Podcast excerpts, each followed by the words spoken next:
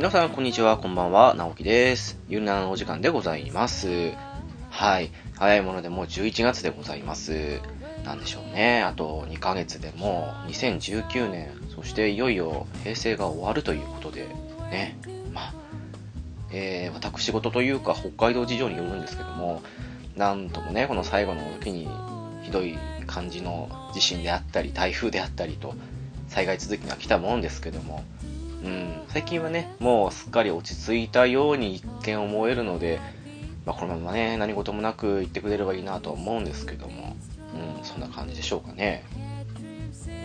えー、今回なんですけども、うーん、もう11月ですよ。で、あの、お便りたくさん来てたんですけども、まあ、そんな地震がね、えー9月の初めに起きて、そこから少し慌ただしくてということもありまして、確認したらですね、なんか9月の初めか8月の終わりなんかそれぐらいから読んでないという感じになってまして、かなり溜まってるんですね。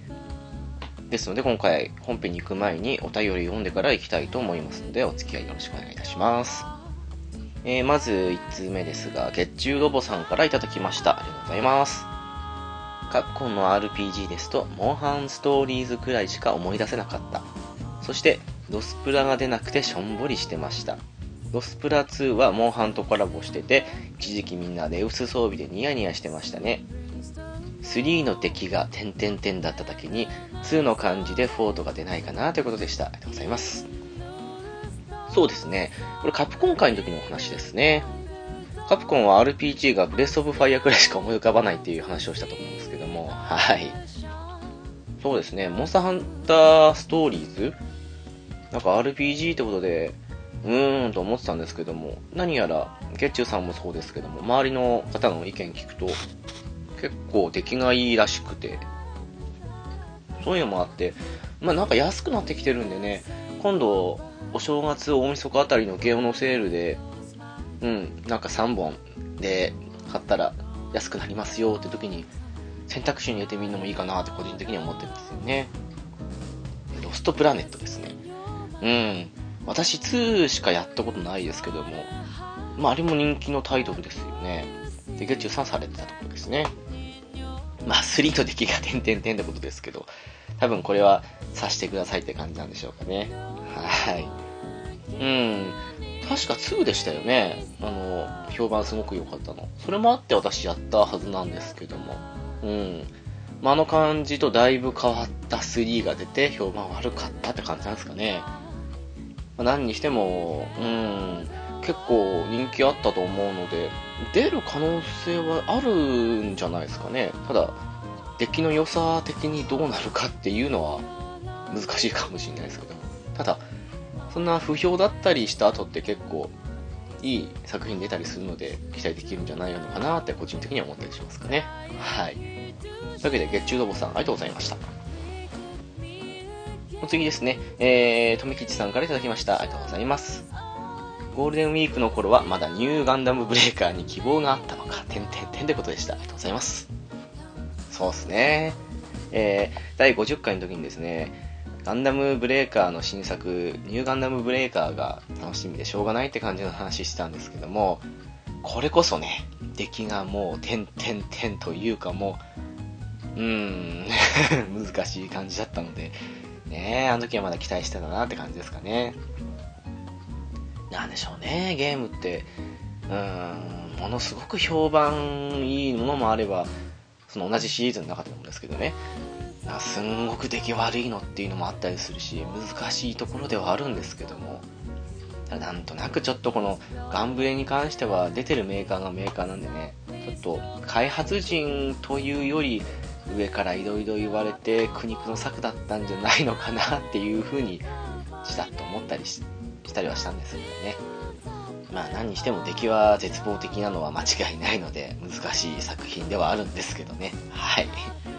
もうあれはアップデートでどうにかなるレベルじゃないんじゃないかなと思うんですけどね。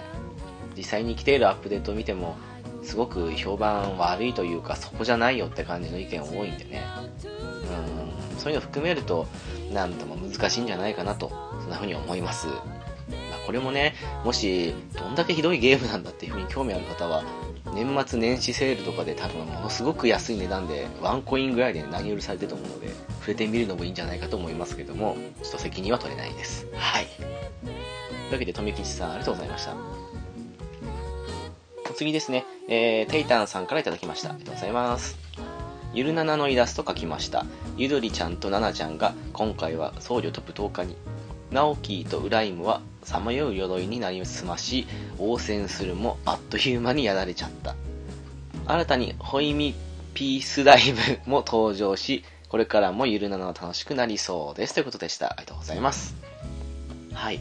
えー、第50回を機にですね、イラストを以前もテイタンさんに描いていただいたんですけども、えー、そちらとは別に、今回テイタさんおっしゃってるような僧侶と舞踏家になって我々がモンスターになったっていう感じのイラストを描いていただいたのでそちらをねあの番組配信の際には一緒に貼っているって感じですかねはいえー、まあその時にもねうん、テイタさんに無理言って書いていただいた感じもあったので、本当ご迷惑をおかけしたっていうのと、あともう感謝の気持ちでいっぱいいっぱいでございます。はい。改めまして、テイタンさん、ありがとうございました。そうっすね。えー、うん、今度知ったんですけどね。あの女の子二人の名前はゆずりちゃんとななちゃんだったんだなっていう。もう、てっきり、あれ？なんか我々がね、最近流行りの、ちょっと、女性化してっていうか、で書かれたのかなと思ってたら、いや、我々はモンスターだと。ああ、納得だって感じの最初の番組にも使われているイラストの方だったので、うん。じゃあこの子たちな、誰なんだって感じになったところを、50回にしてやっと判明したっていう、そんな 身内話でございます。そうですね、最近はちょっとピスケさん、都合合わない、お忙しいってこともありまして、出番減ってきてしまってはいるんですけども、浦さんが絶好調ですのでね、はい。むしろ私自身もちょっとそのさっきの地震だったり、なんかその辺のね、今更になってじゃないですけども、そこでね、あの仕事休みだったとか、影響が出たっていうことで、しわ寄せが来てるので、なんとも忙しくてっていうとこはあるんですけどね、まだまだゆるならこれからもやっていきたいと思いますので、本当皆さんよろしくお願いしますって感じですかね。というわけで、テイタンさん、ありがとうございました。えお次ですね、虹パパさんから頂きました。ありがとうございます。ワールドで出会えなくなった皆さんが楽しそうに話してる。ワールドはまだまだ現役よ。そしてフロンティア放置バレてて焦りましたということでした。ありがとうございます。はい。第50回の時に来ていただいた皆さん、特に浅沼さんや留吉さんとかもそうですけども、まあ皆さんね、当時は みんなでモンスターハンターワールドをやっていた仲間ってわけだったんですけども、うん、ゴールデンウィークの時にはもうやめていたという感じですかね。ただですね、えー、浅沼さんは最近復帰されたということもありまして、で、私もですね、この度、えー、11月ちょっと過ぎてから復帰予定とかも、すでに復帰する気満々でいますので、もしね、またご一緒する機会があるというか、むしろもう虹パパさんの部屋でやるつもりなので、遊んでくださいって感じですかね。はい。ですので、その際はよろしくお願いいたします。はい。というわけで、ニジパパさん、ありがとうございました。で、えー、お次ですけども、そうですね。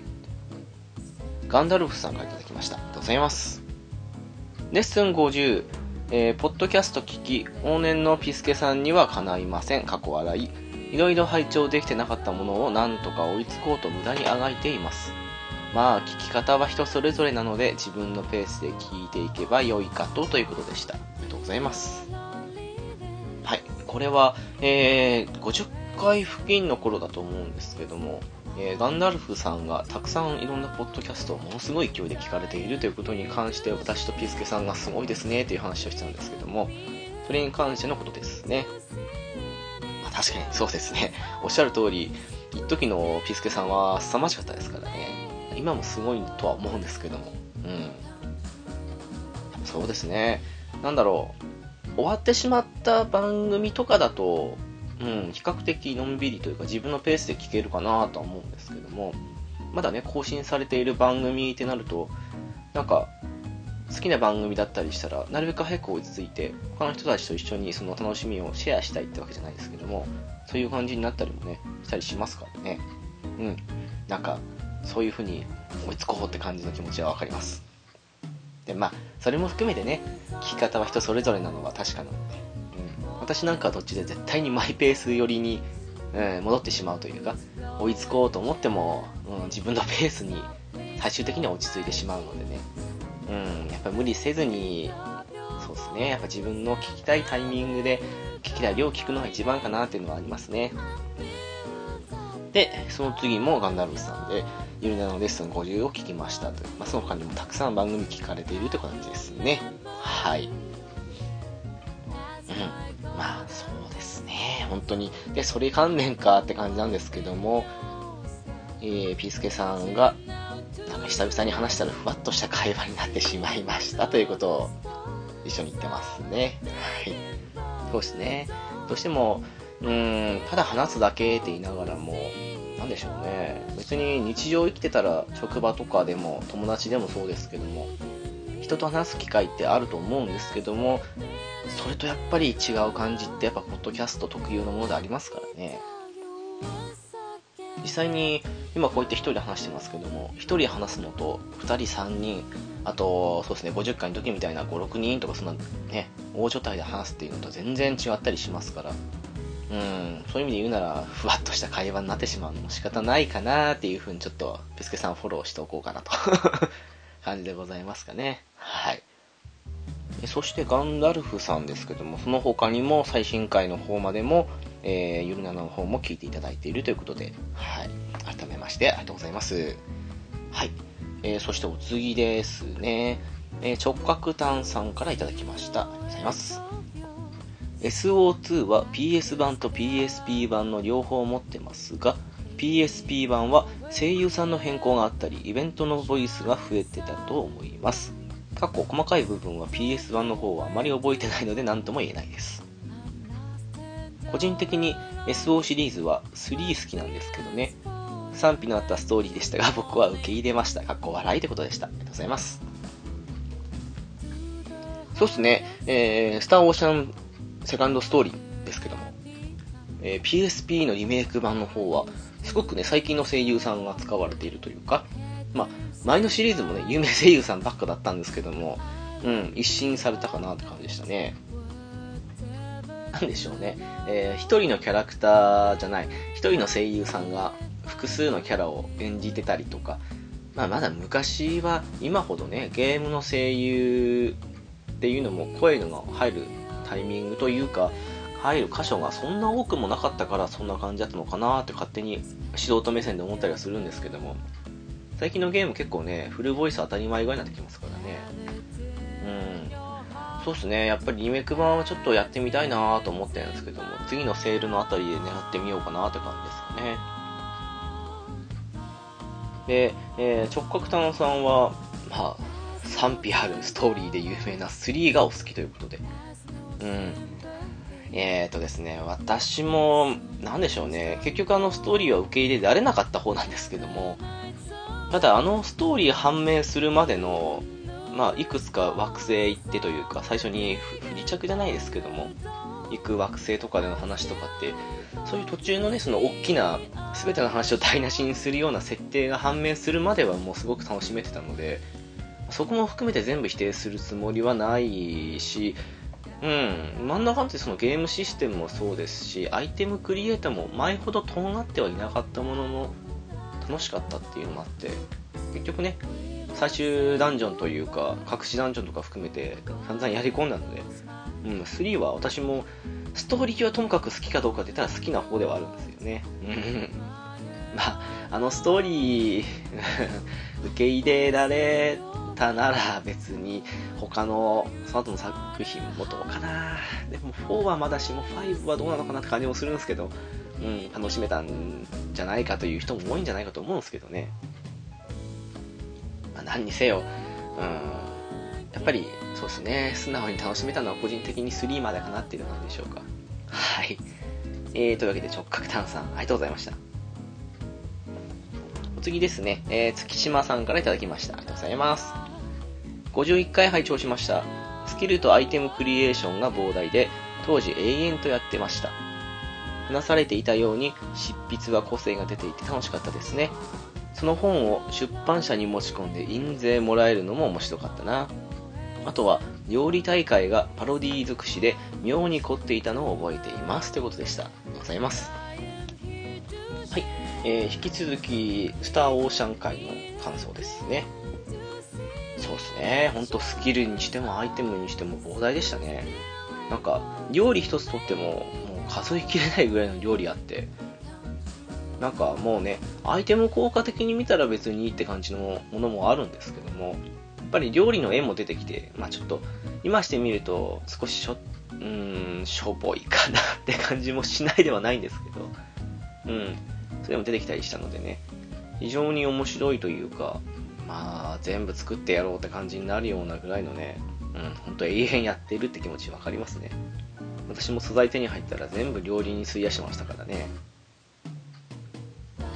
そうですね。出版社に持ち込んで印税もらえるって、すごくリアルな話ですけどね、ゲームでやると妙に面白く感じますよね、あれね。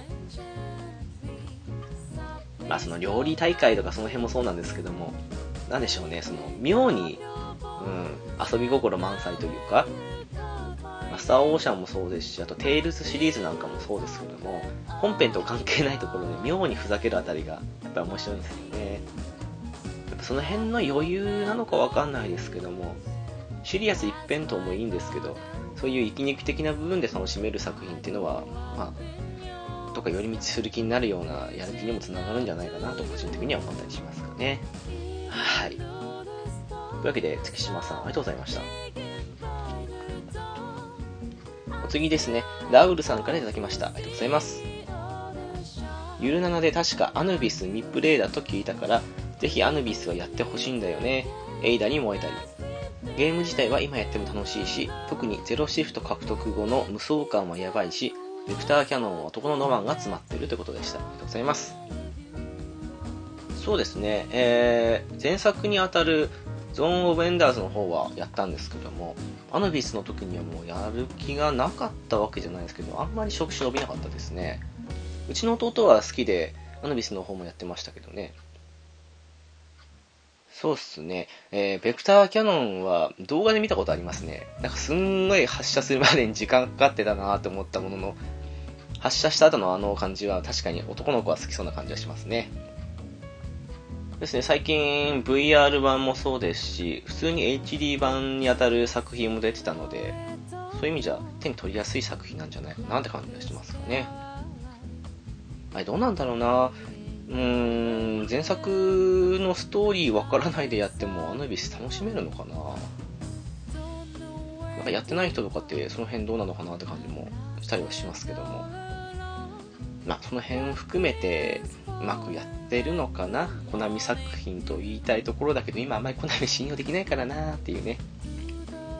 何にせよ、今やっても楽しめる作品であることは間違いなさそうって感じですかね。はい。というわけで、ラウルさん、ありがとうございました。えー、お次ですね、えー、ななこさんから頂きました。ありがとうございます。当時、うちにガンガンが置いてあったので、ちょこちょこ読んでました。なんだかんだでハーメルンが一位説同意です。スポルツエンドあたりのストーリーは本当かっこよかったですよね。懐かしい気持ちになれました。ということでした。ありがとうございます。そうですね。なんでしょうね。本当本編の方でも話したんですけども、だんだんやっぱり物語が佳境に進むにつれてシリアスパートは増えてきてはいたもののあのシリアスとギャグのバランスが絶妙だったなっていうふうに思いますからねやっぱりね本当あん中でも話しましたけどスポルツエンドあたりからのストーリーあそこが最初の大きな盛り上がりって感じもしたので、うん、本当毎週、あ、毎週じゃないや、えー、毎回楽しみにして待ってたなっていうのがありましたからね。また子供のあの、数週間、1ヶ月って長いっすよね。次が楽しみでしょうがないもののって感じもしましたから。うん。でもやっぱり、ああいう、なんでしょうね。うん。昔の作品とかを、まあ前にもコロコロボンボンとかあの辺を話したりしましたけども、昔の作品話すと、その辺の懐かしい気持ちになったりするんですよね。話してる方もそうですし、多分、お聞きになってる皆さんもそうと思うんですけども。そう思っていただけたらこちらとしても嬉しい限りでございます。というわけでね、えー、ななこさんありがとうございました。お次ですね、えー、直角炭さんから頂きました。ありがとうございます。懐かしい作品ばかり紹介されてて、目から汗が。子供の頃にコロコロやボンボンを見てたので、耐性はあると思ってましたが、やはりあの暑さはインパクト大でしたね。笑いってことでした。ありがとうございます。そうですね。うん。コロコロやボンボンも確かに分厚かったんですけど、縦の長さがそんなでもないせいか、なんでしょう、比較的分厚い割にコンパクトって感じがしたんですけど、ガンガンの場合、ね、ほんと、ただの狂気でしたからね。しかしまあそうっすね。あれを子供時代に、まあもちろん、ある程度大きくなって読んでた方もいると思うんですけども、子供時代に読んでたって考えると、やっぱり子供の手には大きすぎたんじゃないかな、ガンガンとは思うんですけどね。一応少年ガンガンなんですけど。あれ考えるとね、なんか、うん2週間に1回各週発売だった初期の頃の方がでもどうなのかな？持ちやすさ的にはその方がいいんでしょうけど作家さん的にはやっぱ都合悪かったんですかね、うん、とはいえやっぱりね1ヶ月に1回なんでものすごいページ数なんですよね。何ページあったのかな？450ページぐらいあったのかな？なんかものすごく読める感じがしたのがあって。うんその辺はいいような悪いようなっていうか。感じはあるんですけどねまあ、おっしゃる通り、インパクトはでかかったですね。またにあれを超えるでかさの本というか、うん、月刊誌のみならずですけど、見たことないなってのはありますからね。というわけで直角炭さん、ありがとうございました。お次ですね、えー、とめきちさんから頂きました。ありがとうございます。ガンガン本誌は買ったことないですが、単行本はちょいちょいと。流されてアイラント好きですわ。同じ作者さんのカヘタンテイブも好きです。本とキマイラが話題に出てて好きな作品なので嬉しかったということでした。ありがとうございます。はい。わかります。あの本誌を買うのは結構苦痛です。もう、あの、筋トレになります。ねあれ買うんだったら確かに軽い単行本買った方がいいっていう感じはあります。もちろんね、トメさんがどういう理由で本誌じゃなくて単行本買ってたのかはわからないですけども、まあ、重さ的な意味で言うなら単行本の方がいいと思いますね、やっぱりね。うん。そうっすね。流されたアイランド、あれ面白いんですよね。すごく雰囲気的にもいいですし、絵柄的にもすごくね、とっつきやすい感じありますからね。しかし、アイランドしばらく見てなかったんですけども、まだ続いてたことにびっくりしましたね。うん、今や一番長いんじゃないですかね。そうですね。おっしゃる通り、階段テープ、あれも面白いですよね。うん。そして、ポンと決まりだ以降、浅野凛さんの作品は手に取ってなかった。いや、1個2個取ったか。っていう感じだったので、あの、すごく私の漫画が面白いですよということで勧められて、まだ全部分かってないんですけども、はい。読ませていただいてる感じでございます。やはりあれですね、その昔見てた漫画の作者さん、しばらく見てないなと思っても、他のね、雑誌とかで連載してるとか、そういうこともあったりしますから、うん、改めて振り返ってみて、自分が今まで見てて面白いなと思ってた漫画の作者さんの作品を改めて探してみるっていうのも面白いかもしれないですね。まあ、効か不幸か、今ね、ネット社会なんでね、うん、すごく探しやすいというか、ネットで買えば安くてすぐして、うん、ある程度の本数買えば送料無料になったりすることもあるので、ね、そういう意味でもいいかなって感じしますもんね。はい。というわけなので、えー、少しずつですけど全部読んでみたいと思います。はい。とめきちさん、ありがとうございました。ね、お次ですね、テイタンさんから頂きました。ありがとうございます。2通連続来てますので読ませていただきます。まず1通目ですが、ゆるなな50回から52回まで拝聴。前半はワイワイ。後半はゆるゆるって感じでしたね。若い人から中年まで。幅広く愛されてるゆるななだけどラスラスの話の時適当な扱いされてたような。そしておじさんガンガン読んだことないんだなということでした。そして2通目ですけどもゆるななに翔さんがえ翔さん？回線が悪いせいか、最初は半信半疑で聞いてたけど、やっぱり翔さんだった。やっと仲直りしたんだね。よかったよかった。え、違うの？仲良くないの？え、それが違う？バイオは面白かった。4で人を撃ってるようで気持ち悪くなってからやめたけどということでした。ありがとうございます。はい。そうですね。前半、ワイワイ。後半、ゆるゆる。うん、そうだったかもしれない。あんまりもう覚えてないっていうね。まあ、そんな感じでしたけども。うん、まあ、幅広く愛されているの、どうなんですかね。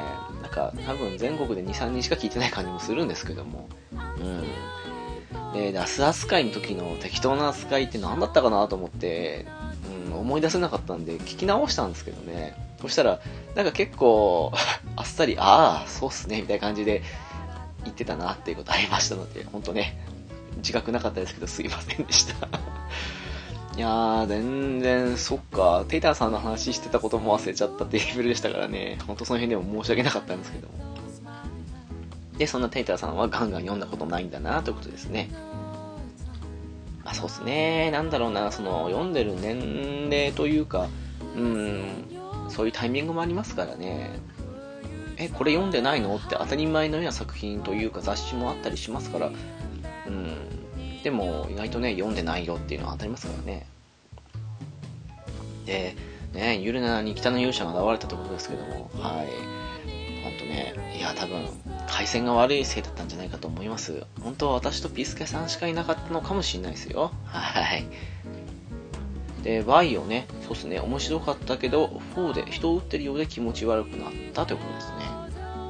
確かにね、4の村人たちって、ちょっと狂った感じになってはいましたけども、まあ、そうは言っても見た目はね、もう本当人間そのものでしたし、画質もね、大幅に上がってましたからね。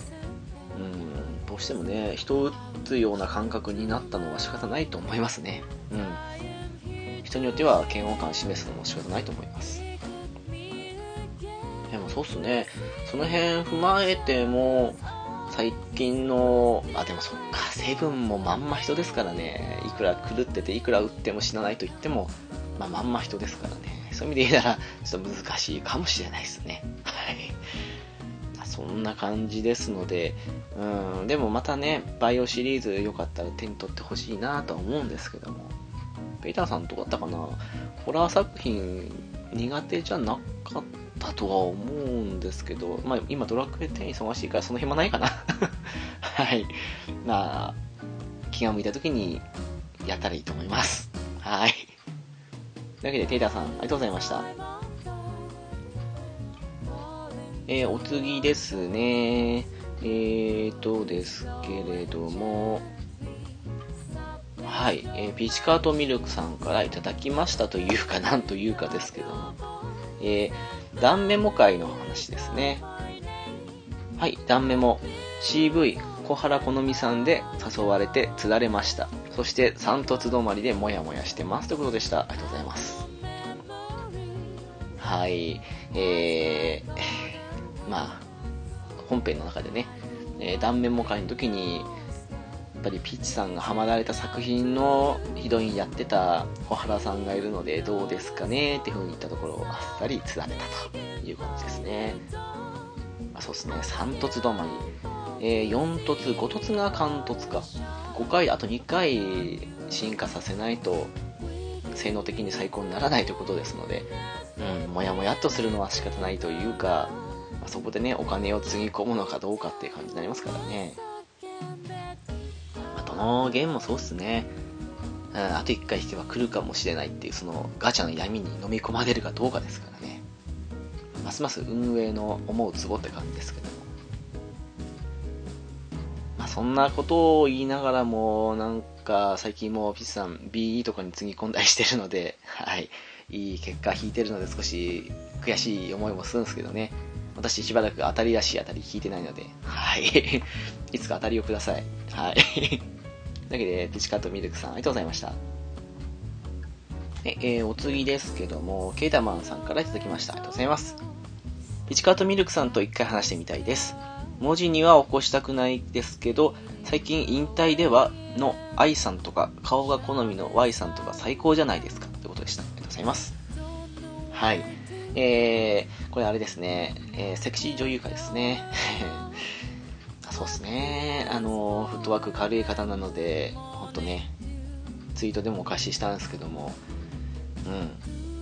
誘ったらすぐ来ると思いますけどね。それに関連してっていうわけじゃないんですけども、えー、ニジパパさんからいただいたもので、えー、もうピチさんはソムリエです。人の趣味思考からおすすめの女優さんを紹介してくれる。しかしこれ系の話題の時は、ピチさんがいつもいる気がするということですね。はい。そんなわけですので、ね、これ系の話題の時にはいつもピチさんいらっしゃるので、誘えばすぐ来てくれると思いますよ。はい。いやでもまあそうっすね。皆さん、どうしてもこういう場だからあまり言いたがらない方とかもいらっしゃいますけど、うん、でも大体の方がね興味津々だったりしますからね、うん、もっと皆さん積極的に話していった方がいいんじゃないかなと個人的には思いますというわけでケーターマンさんニチファホさんありがとうございましたお次ですね直角炭さんからいただきました。ありがとうございます。当時制作陣の豪華さと一見あっちのアームズ風だったことに興味を持ちすっかこすだれて購入したのを思い出しました。90年代後期だから作れたノリのゲームみたいで僕は好きです。かっこ笑い。ご尊願はこちらになります。ということでした。ありがとうございます。えー、そうですね。これはアトラス会の時の話ですけれども我々3人誰も知らなかったっていうサウザンドアームズの話ですね。はい。あっちのアームズ風というとおそらくワイルドアームズのことですかね。うん。そうですね、なんかパッケージとかもそうですけども、おっしゃる通り90年代後期に作られた感じだなっていうのはありますね。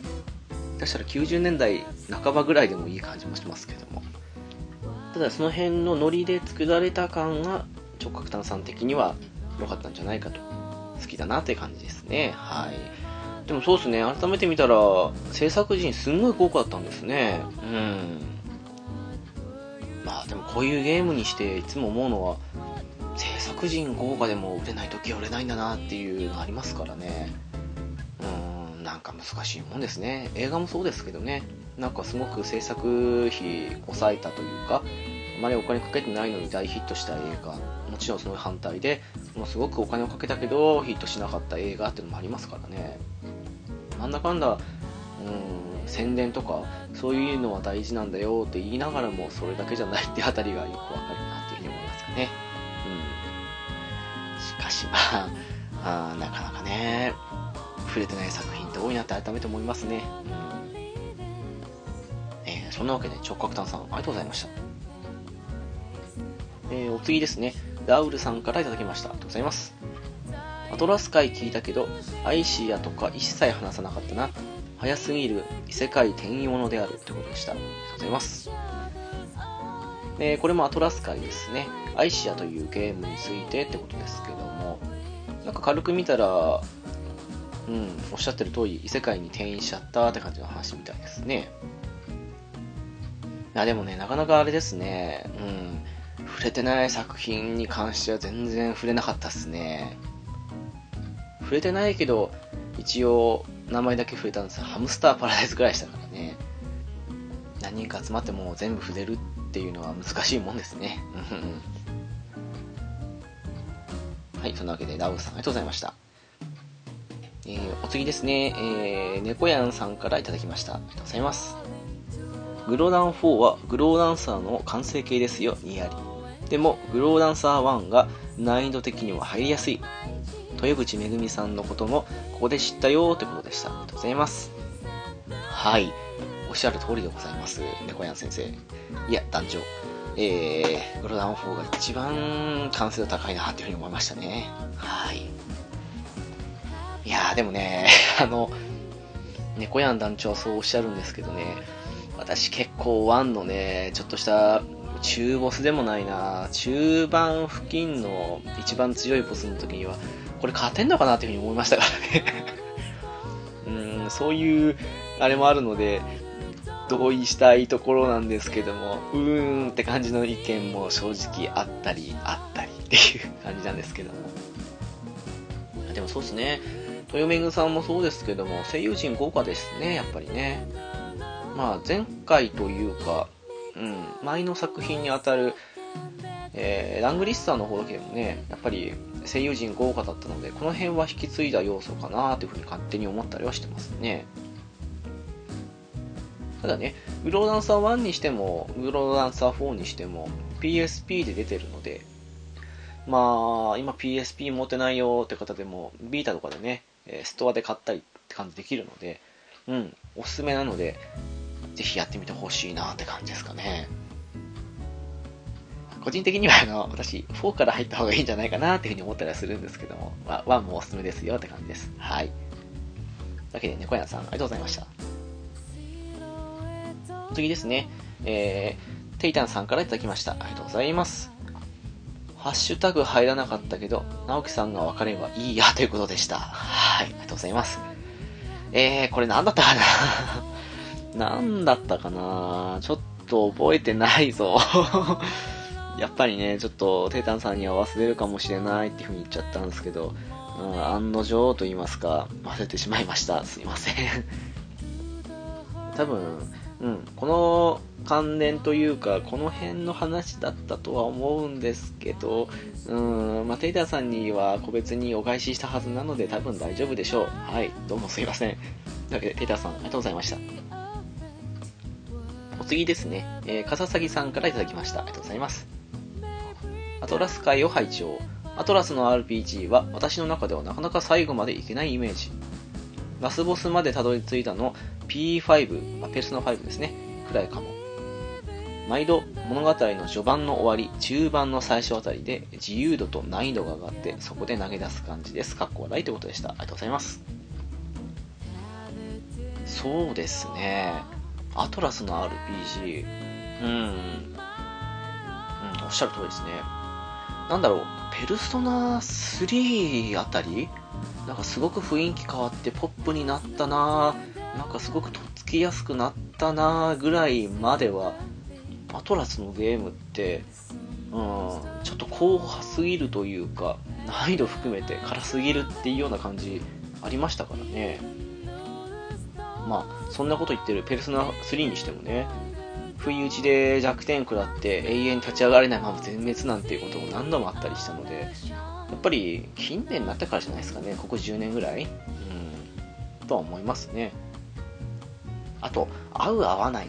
なんかその難易度跳ね上がった上でもやっていけるよっていうぐらい、そのアトラスのもう作風というか、そういうのを受け入れて馴染んで、ハマれる人じゃないとうん、できなかったのかもしんないなっていう、なんだろう、やっぱりゲームって、ね、その難易度跳ねがった時に、自分の中のやる気がなくなったら心折れてしまうと思うので、そういう意味でね、難易度上がったけど、まだやりたいと思えるようなぐらい雰囲気が自分に合ってるかどうかっていうのもあったんじゃないかなというふうに、個人的には思ったりしますけどね。うん。そういう意味で言うならね、自由度も上がるっていうのは考えものですね。うん、そう思います。はい。というわけで、笠崎さん、ありがとうございました。お次ですね、ケータマンさんからいただきました。ありがとうございます。15年くらい前に3のマニアックスは中古で5000円で買って一通り遊んでから売ったら8000円近くで売れました。ペルソナ9も Q2 発売目前にして3000目前まで値上がりしてますよということでした。ありがとうございます。すごいですね。15年前にマニアックス5000で売ってるの見たことないですね。めちゃくちゃお買い得ですね、それは。で、一通り遊んでから売ったら8000近くで売ったと。差額3000円ということですね。なかなかないですよね。買った値段よりも売った値段の方が高いって。私今、ピーンと思いつくその買った値段より売った値段高いっていうと、プレステのクロノトリガーをジャンク屋で500円で買って、えー、ゲームショップで1500円で売ったっていうのと、あとは、ああれか、英雄伝説千の奇跡2のビーター版を、いくらだったかな ?1 キュッパぐらいで買って、3000円ぐらいで売れた。それも、千の奇跡3発売目前とかだったんですけど、まあそんな感じなんで、せいぜい差額1000円プラスしたぐらいのもんですけど、3000プラスですからね。さすがにそれはなかなかお目にかかれないと思いますね。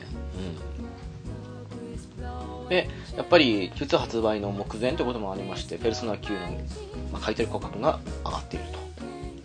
3000円ですからね。いやー、売ってしまおうと思って探したんですけどね、見当たらないっていうね。この、なんでしょう。欲しい時に見つからず、どうでもいい時に後に見つかるんですよね。嫌なパターンですけども。うん、まあそんな感じですのでね。まあマニアックスはね、未だにやってみたいんですけどね。なんかで来ないかなそれこそ、アーカイブスかなんかで来ないかなって思ったりしたんですけど、なかなか来ないもんですね。なんかね、やっぱり、結構プレミアついて高くなってるようなソフトも PS アーカイブスとかで、ね、600円とかそのままで売れて、ああ、やっと買わなくて済むみたいな感じになることあったんで期待してたんですけどね。まあなかなか難しいという感じですけど。それこそね、えー、まあビータ難しいか。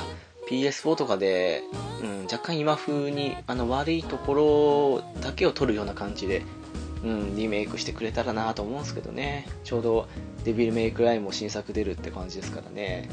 難しいのかな はい。というわけで、ケータマンさん、ありがとうございました。えー、そして演劇ラジオさんの方から、えー、今週聞いたポッドキャストということで、ちょくちょくゆるなのも聞いていただいたって感じであげていただいてますね。ありがとうございます。というわけで、今のところ来ているお便りは以上でございます。皆さんありがとうございました。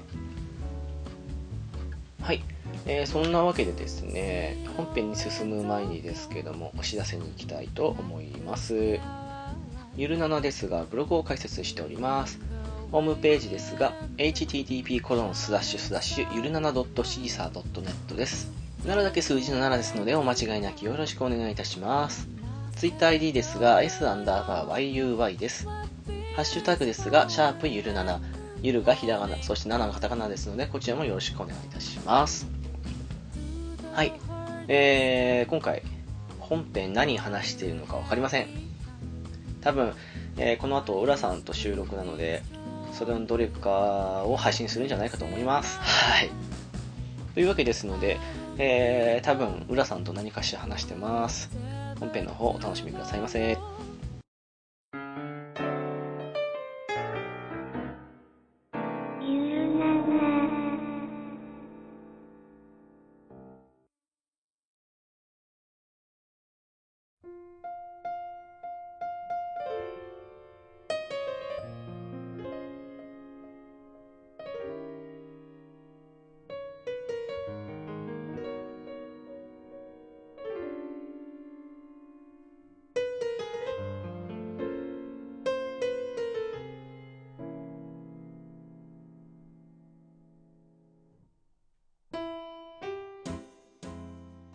あ、どうも、直樹です。ブラキングでございます。はい。えー、いよいよ、12月に発売のプレイステーションクラシック。うん。まあ、早い話が、ファミコンミニ、スーファミミニみたいに、昔のプレステのソフトを集めました、的な感じのもんなんですけども、うん。これが発表されて20タイトル上がったわけなんですけども。はい。フラさん、ラインナップご覧になりました？えー、一応、見ました。ああ、どう思いました？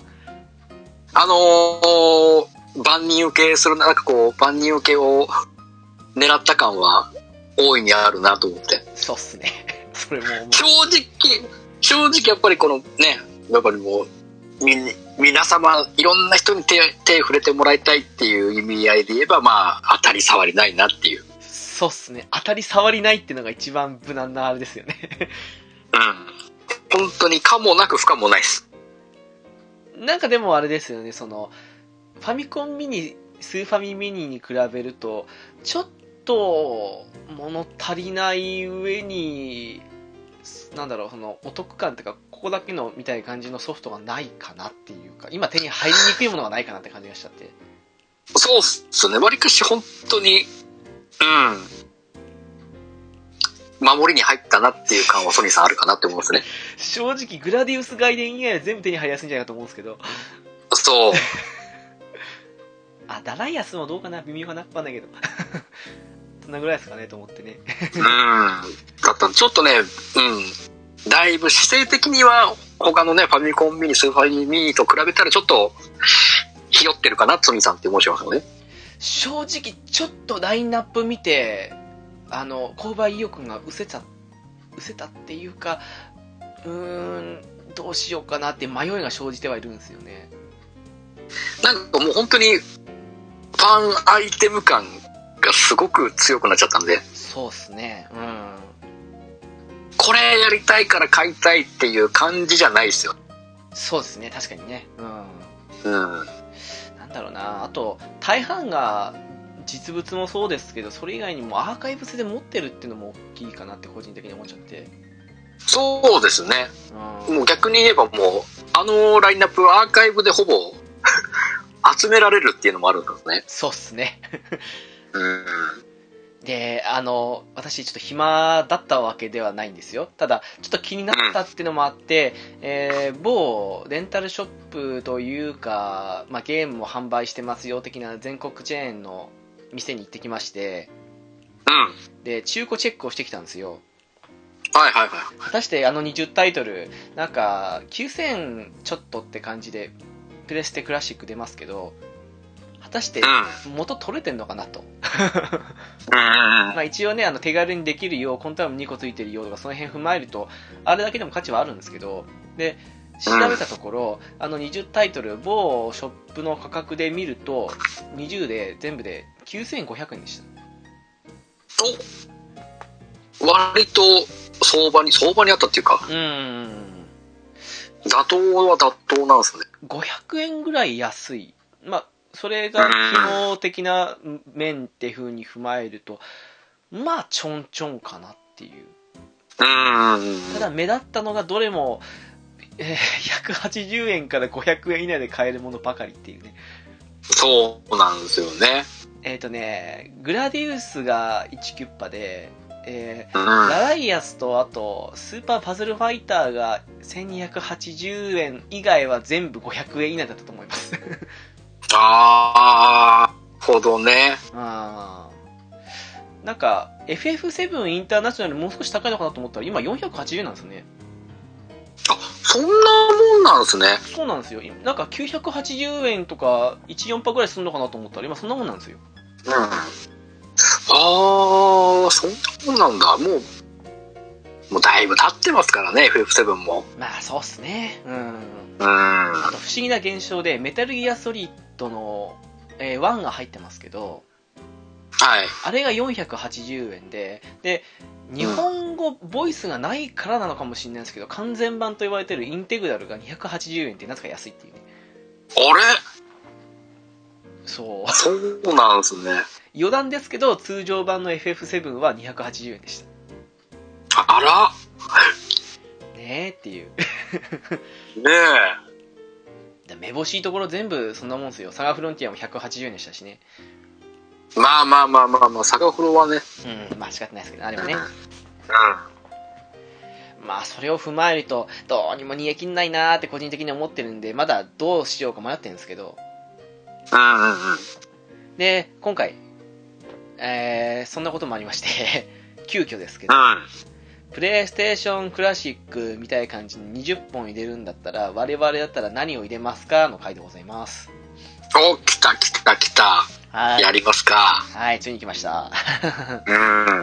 でえっ、とルールじゃないんですけども今後プレステ以外でも似たような企画で20本取ってって感じでやろうと思ってるんですけどはいはいはい。はい。えっ、とですねまずえー20本のうち例えば人によってはなんですけど全部 RPG で20本入れるって人もいないとは言えないじゃないですかまあ、そうっすよね。うん。ただ一応もしクラシックで入れるとしたら的な感じのところもあるのでまあうん。うん。最低でも5作品を、うん、うん。ジャンル違うものを入れようかとうん。アクション RPG、えーアドベンチャー格闘レースみたいな感じで最低5個以上は別のジャンル入れましょうっていうのとうん。あとあの今回アークザラットがワンツー出て入ってるんですよあのクラシックの中にはい。はいはいはい。ありますね。で一応あれはストーリー的に1やないと2が厳しいって意見だからと思うんですけどうん。そういうこともありまして、えー RPG に限っては、しえーシナリオ続いてるもの、あとシミュレーションも一緒ですね。ストーリーがメインになってるものに関しては、前作から続いてたりする場合は、その前の作品から入れましょうと。アークザラッドツーだったら、ワン、ツーで入れるとか。そうですね。うん。ペルソナ2なら罪と罰入れるみたいな。そうですね。あと、まあ、うんスパロボだったら完結編じゃなくて F も入れましょうって感じの、あ あ、そうですね。うんうん。えーみたいな感じでね。っていう風なのと、まあ、あとはそうですね、これは我々の話になっちゃうんですけども、一応20本を選ぶんで、今回は私と浦さんだけですけども、今後、例えばゲストさん含めて3人とか4人ってこともあり得るので、うん。時間的な問題も考えまして、はいはいはい。えー声優会の時の感じで、20本を選ぶんだけど、あの話すのは5本ずつみたいな。そうですね。はい。一応自分で3本。で、他の方に、なんかこれ気になるタイトルですねって感じで選んでもらうのが2本って感じで、合計5本の話をしていこうかなと。で今回だと私と浦さんなんで、まあ10本分話す感じで、うん、どうにかこうにかやっていこうかなと思ってるんですけど。そうですね。まあまあまあまあ。うん。今回は2人なんでね、うん。あっさりするかもしれないですけど、今後は多分ね、ゲスト単呼んでやるときには、やっぱこの音の分、ボリュームが増えますんで。ですね。はい。うん。って感じですので、その辺を、ねはい、理解していただけたらなと思っております。そうですね。でまあ、とりあえず、ね、我々とりあえず、話すのは5本ずつですけど、とりあえず僕らの入れた20本は、まあ名前だけでも、とりあえず、発表は発表して、はい、そうです。そこからのチョイスって感じでね。やりましょう。はい。じゃあ、最初に20本発表しちゃいますけども、はい。どうですかねこれ20本一気にいっちゃった方がいいですかね言っちゃった方がいいんじゃないですかね。わかりました。では、うん。えー先に私の20本からいきたいと思います。はい。えー、まずですけども、ファイナルファンタジー7インターナショナル。お、えー、次がファイナルファンタジータクティクス。来た。えー、サガフロンティア2。うん。グランツーリスモ2。おうえー、サイ。えー、クーロンズゲート。うん。うん。ストリートファイター02。えー、ベアルファレス。うん。えー、ゼノギアス。うん。スターオーシャンセカンドストーリー。お、ときめきメモリアル2。おうえー、ジョジョの奇妙な冒険。来た。えー、スーパーロボット大戦アルファ。えー、メタルギアソリッドインテグラル。うん。バルキリープロファイル。うん。テイルズ・オブ・エターニア。うん。えー、私立ジャスティス学園熱血青春日記2。うん。トルネコの大冒険不思議のダンジョン2。うん。えー、ブリガンダイングランドエディション。ドラゴンクエスト7の20本です。なるほど。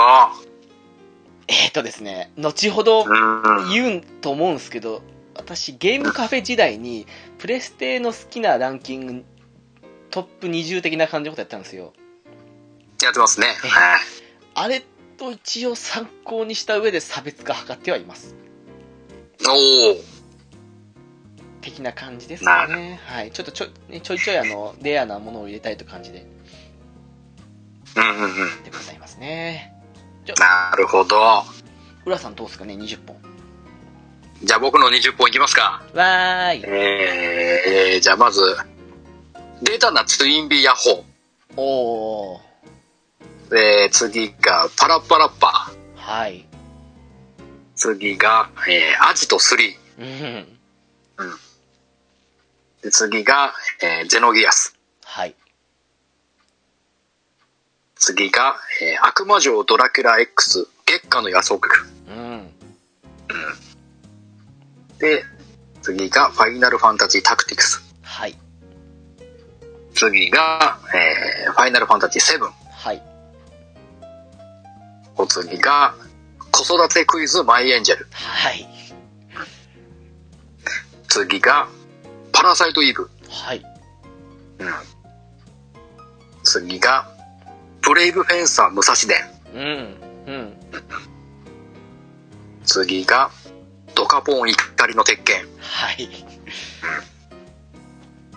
次が、街。運命の交差点。はいはい。お次が、ポップミュージック。はい。次が、チョコボレーシング。はい。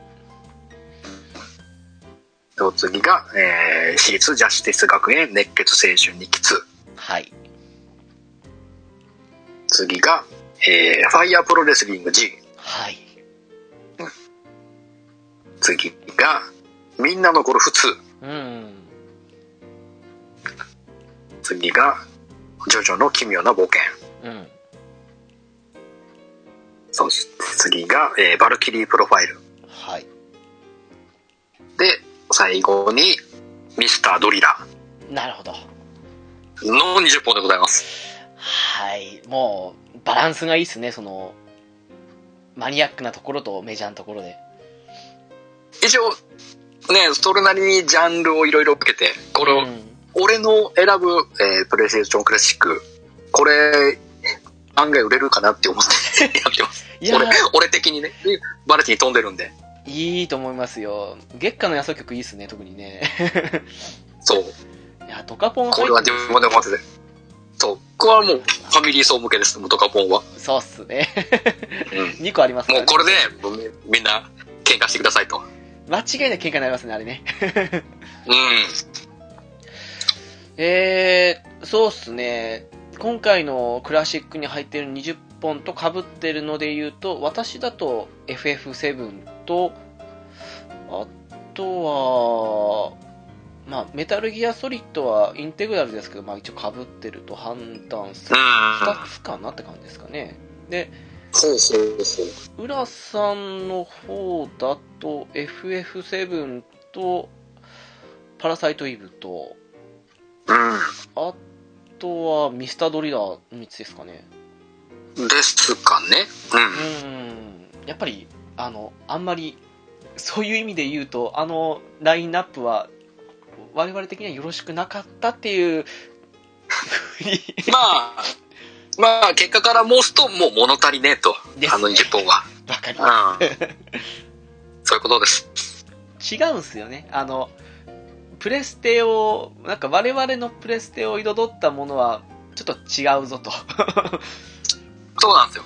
そこじゃないんです。俺たちがやってきたプレイステーションはそれじゃないんですっていうことなんです。そうなんですよねううん。んなんかやったことないけど買う人にはあのラインナップは無難でいいかもしれないけどでも当時を知ってる人がやるにはちょっと物足りないラインナップに感じるかなっていう個人的そうなんですよ。うんちょっと表面的すぎるなっていう。ですね、うんうん。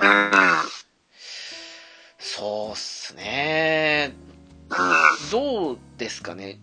えー、浦さんなんか私の20本の中から2個、とりあえず最初の1本って感じで選ぶとどれになりますかね？僕は、サイが気になったんですね。ああはいはいはいはい。あごめんなさい。なんだ、勝手な、こう、うん。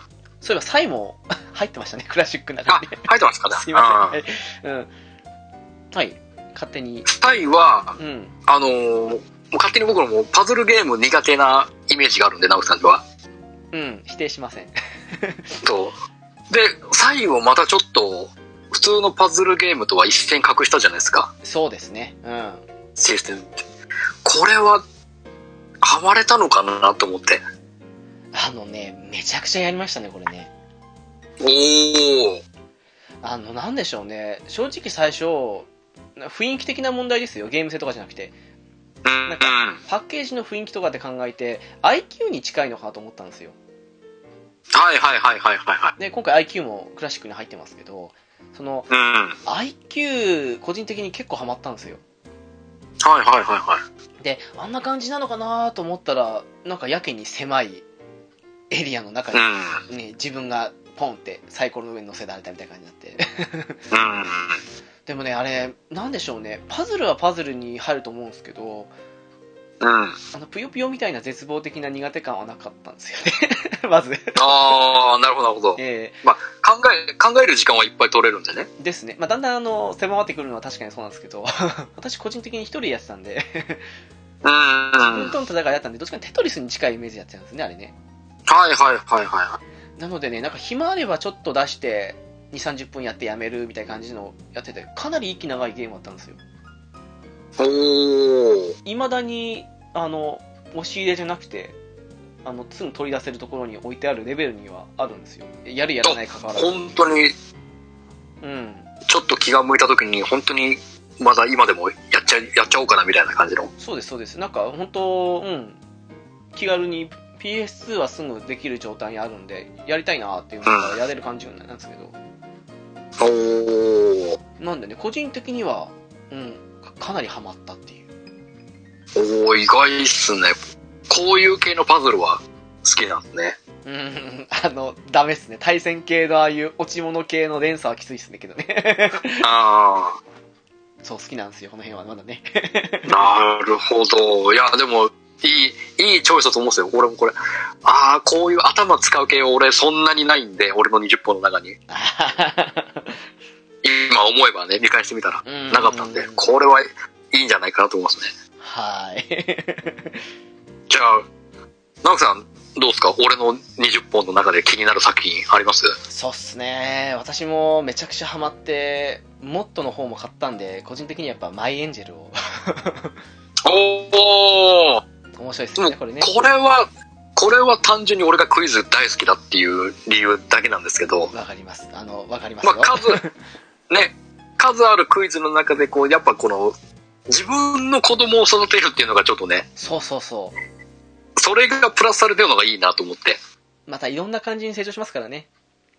そうそう、このクイズのね、どのジャンルのクイズ答える量が多いかによって真面目になったり、そうそうそう。ねアクティブな感じになったり、もう超ネクラになったり、グレタセクシー系になったりってね、そう、いろいろあるんで、その辺のね、子供の成長の仕方の変遷も面白いなと思って。そうっすね。うん。うん。で、あと何ですか、この幼稚園とか小学生、小学校とか入るたびにこの試験的なものがあるじゃないですか。そうっすね。はい。あそこのタイミングでちょっとまた普通のクイズと違ったクイズがまたちょっと楽しめるんで、うんうんうん。あれもいい感じでいろんなジャンルが楽しめて面白いなと思って。わかりますわ。まあ、ゲーセンでもこれ相相当やったんで、ねえ、面白かったですよね。うん。まだマジアカ面白かったなかったですからね。うん、そうそうそうそう。うん。友達と一緒になってね、やるぜ、子供育てようぜっつってやってましたからね。あの、本当それ思いますわ。高校時代にあったんだったら多分彼女とやってますわ。そうそうそうそう。わかりますななるほど、ここ、ここ来ましたか。なんかワンダースワーかなんかの出たんですよ、確かね。ああ、そうでしたっけあっちも、うん、なんか、携帯系ってなんか出たんでやったん、買ったのを覚えてるんですけどね。はいはいはいはあれ以降このシリーズ見てないんですけど、い。止まっちゃいましたね。あれ、もっと出しても面白いと思うんですけどね。ねえむしろこれこそが元祖クイズゲーなイメージなんですけどね、その、マジアカみたいなタイプのだと。ああ、なるほどな。そうっすね、確かに。なぜかこっちが消えたっていう。うん。あそうですね、今見たらやっぱりワンダーさん出てますね。へえ子育てクイズどこでもマイエンジェルって、このパッケージ覚えあります持ってますもん。ああ、はいはいはいはそう、出てたんですよ、これね。い。なるほど。いやーいいチョイスですね。さすが浦さんですね。いやいやいやいや、とんでもない。じゃあ、どうすかね。そんな感じですけども。うん。えー、あとどれかなこれ、俺が知らないゲームで言うと、直樹さんのところに入ってるので言うと、俺、ブリガンダインって知らないんですよ。ああ、そうっすか。うん。じゃあ、その話でもいいですかね？ああ、いいですよ、いいですよ。えっ、ー、とね、これはですね、まあ、シミュレーションなんですけど、うん。はい一応ね、ゲームアーカイブスにもあるはずなんですけど、はいはい。ね、各国ごとに分かれてて、うん。その好きな国選べるんですけど、その選んだ国によって特性とかストーリーというか、その、まあ、周りの仲間たちとか違うんですよ。ほうほうほうほえっとね、主人公一応、どの国選んでも、その国の指導者っていうか、王とか、そういう立場の人だと思うんですけど、う。はいはい。で、あの、各国を、まあ、攻め落とすじゃないですけど、ででもそれが妙に、大戦略とかああいう本格的なのと違って、シミュレーションゲームの域であるのと同時に、すごく絵がアニメチックな、ああいうアニメ調の絵なんですよ。ほうほうほうほう。で、キャラクターがすごくくアニメ寄りな感じの、あの、キャラクター性を持ってるので、すごくとっつきやすいシミュレーションなんですよね。その上、自由度が高い。ああ、なるほど、なるほど。国ごとに特性も全部何もかも違うから一つの国クリアしても今度こっちみたいな感じでできたりするんですごくいいゲームなんですうんうん。うんああ、いいっすね。そうなんですよであのなかなかねこれ中古価格高かったんですけどアーカイブスで600円来たので、ああ、うん、そういう意味で言うなら持ってない方そっちで買われるのもいいんじゃないかなと。そうですね。ちょっと、触り聞いただけでも、あ、それ、なかなか面白そうですね、と思ってなりましたね。うん。すごくなんだろうなグラフィック的にもそんな劣化しないタイプのグラフィックなので今やっても全然だから600円出せればうんハマれればいいかな。ハマれなくてもまあ良くも悪くも600円と思い切ればって感じなんでうんうんうんうん。って感じですかね。個人的には。おーうん。かな。いいっすね。うん。って感じですかね。なるほど。じゃあ、直さんも他にありますか？俺のチョイスの中で。え。ー、えー、っと。そうっすね。やっぱり武蔵伝ですかね。これね、当時出た時です。これなんか面白いな、面白そうだわ、と思って。そうっすねなんか体験版も出てましたよねなんかあの当時のスクエアの中にねなんかの体験版ついてましたね。なんだっけかなそうそれでなんかついてましたね。それで触れて買ったって人も多いと思うんですけどねうん。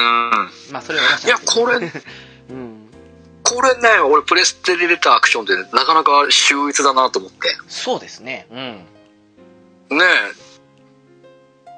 こう、各、まあ、武蔵武蔵くんがね、二刀流で、そうそう。いろんな敵の能力、能力とかをね、コピーしながら、そうですよ。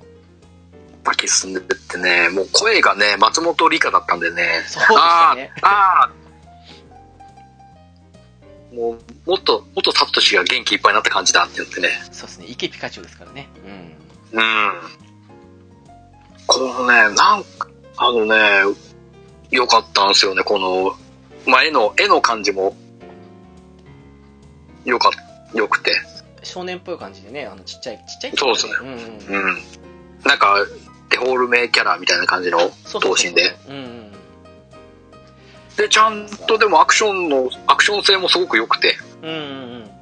結構、それなりに頭も使う部分もいっぱいあったんで、そうでしたね。あこのこの能力じゃないといけないのかとかいっぱいありますから。はいはいはいわざわざこっちからこの能力引っ張ってきて、こっちまで持ってこないといけないのかとかね。うんうんあって結構、初期の、初期でもないか。中期、中期ぐらいかな。まあ、中期の中では初期の方って感じですかね時期的にうんうんうんでもまあ一番スクエアが波に乗ってた頃ですよねあれねスーファミ時代そうそうそうそうそうそう。うん。ぐいぐいやってた時のタイミングで。これはね、結構やり込んだんですよね。わかります私もひたすらあの朝牛乳来るじゃないですかはいはいはいはいはい。あの牛乳を飲んでるだけでも楽しく感じましたからねうん。わかりますわこれなかなかこのアクション性も好きだったんでね、ちょっとこれは俺は今またやりたくなっちゃったなって思っちゃったんで。ですねうんうん。これの2が出ましたけどあんまり評判出なかったですね なんだろう、やっぱ、もう、1が良すぎたせいで、ちょっと期待しすぎた感も、あったせいなのかもしれない。悪くはなかったんですけど、あれもうあれスクエニ時代でしたっけ？えー、なってたかな、スクエニになってたような気がしなくはないですね。だからですかね エニックス、エニックスが邪魔してきちゃったのかなっていう。なんかうまくいかないもんですねうん。なるほどねそう。うんうんうんわかりますよくわかりますじゃあ、じゃあ今度はやっぱり、おのおの自分の上げた20本の中でのベスト3出しますか？そうですね。うーん。じゃあ、そうですね。最近、話題にもなってたので、ときめきメモリアル2でも。と、ここ、2なんですね。2ですね。うん。うん。なんでかっていうと、私、ときメモをよくやってたのって、プレステじゃないんですよね。はいはいはい。そうですね、確かに。えー、プレステでやったのは多分2の方なんでってこともあって、はい。うん。ああ、なるほど、なるほど。あのね、これすごいんですよ、当時。5枚だったかな？ディスクすんごいあったんですよ。へえ。あの、3、4枚入るタイプのプレステのディスクの箱っていうかケースあったじゃないですか。はいはいはい。あれプラス、あの、細い1枚入るやつが、それで合計5枚っていう。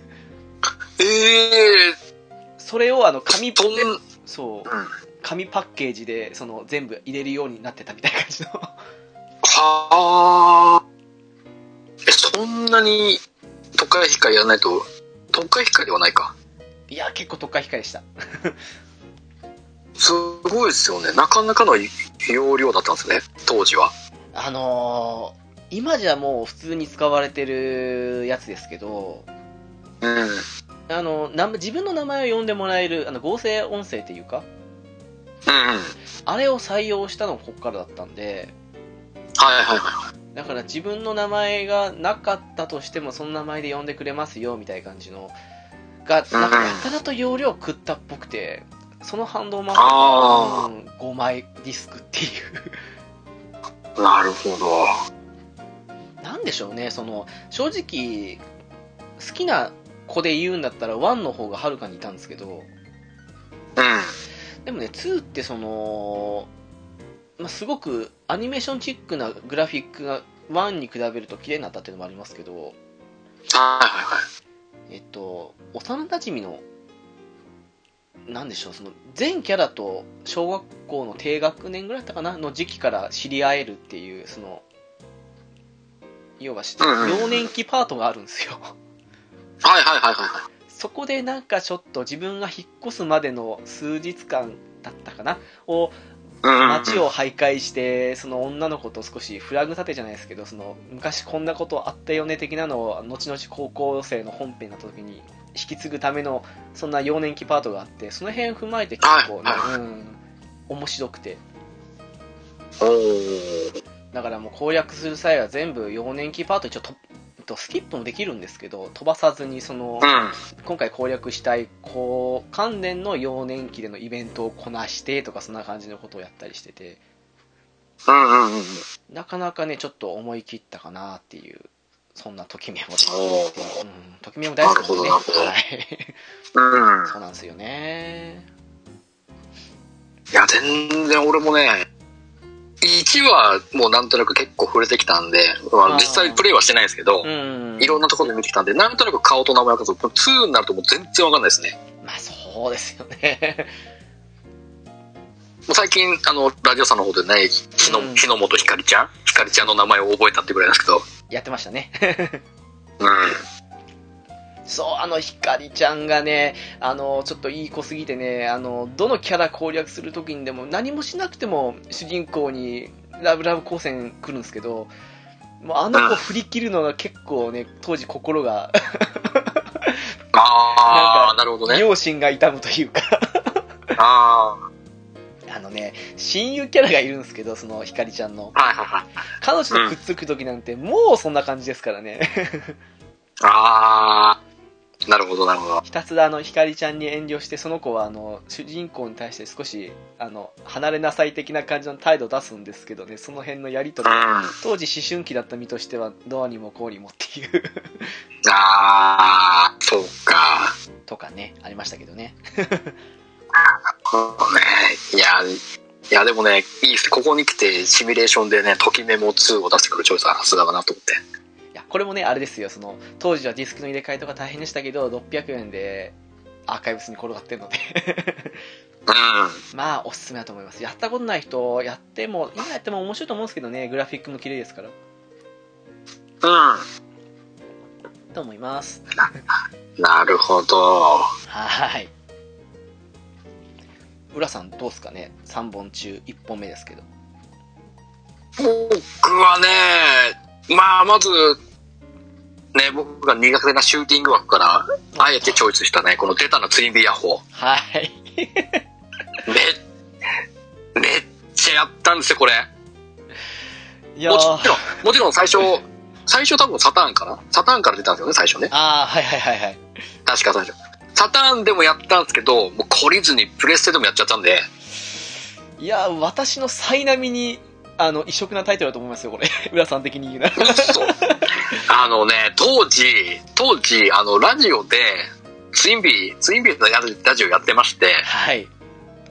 それで、あの、夜な夜な、えー週末の夜とかにね、その、ツインビーパラダイスを聞きながら、ねツインビーネタやってたんで、どんどんツインビーネスが高まってて、当時。あそっか、そのタイミングで、このね、出たなツインビーヤッホー、と、2, 2本も入ってるじゃんってなって、ええそら買っちゃうよねって買っちゃって、もうひたすらやってましたね。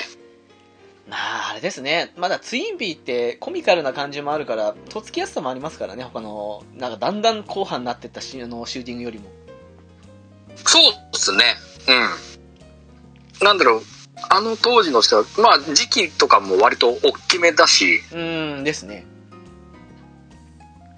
こうやっぱね、いろんなパワーアップの形態も、ツインビー、ここからいろいろ、例えば分身なる分身、分身とバリアだと分身かバリアどっちかしか選べなかったけど、うん。高校でもう両方取れるようになるんですよ。はい。違うわ、尻尾バリア、尻尾バリアとかあったんだっけ？なんかよだりましたよね。私もやりましたけど。なんか変な、うん。変な武装がいっぱいついて。これでね、やって、まああの、世界観も好きだったんで、ああ、わかりますよ。はい。なんだろう、シシリアスなのも入りつつも基本、ギャグ要素も結構多かったんで、うんうんうんうん。あの、あの感じの雰囲気な世界観を好きで好きで。これ OVA とかなってませんよね。OVA、あったような気がするなありましたっけ？なんか今だったら普通になんか毎週何曜日にやっててもいいぐらいの感じの雰囲気でしたけどね。ゲーム的な。そうですねんうん。あの絵も本当に普通にテレビアニメでやってそうな感じの絵ね。柄なんで、うん、ううん。ん。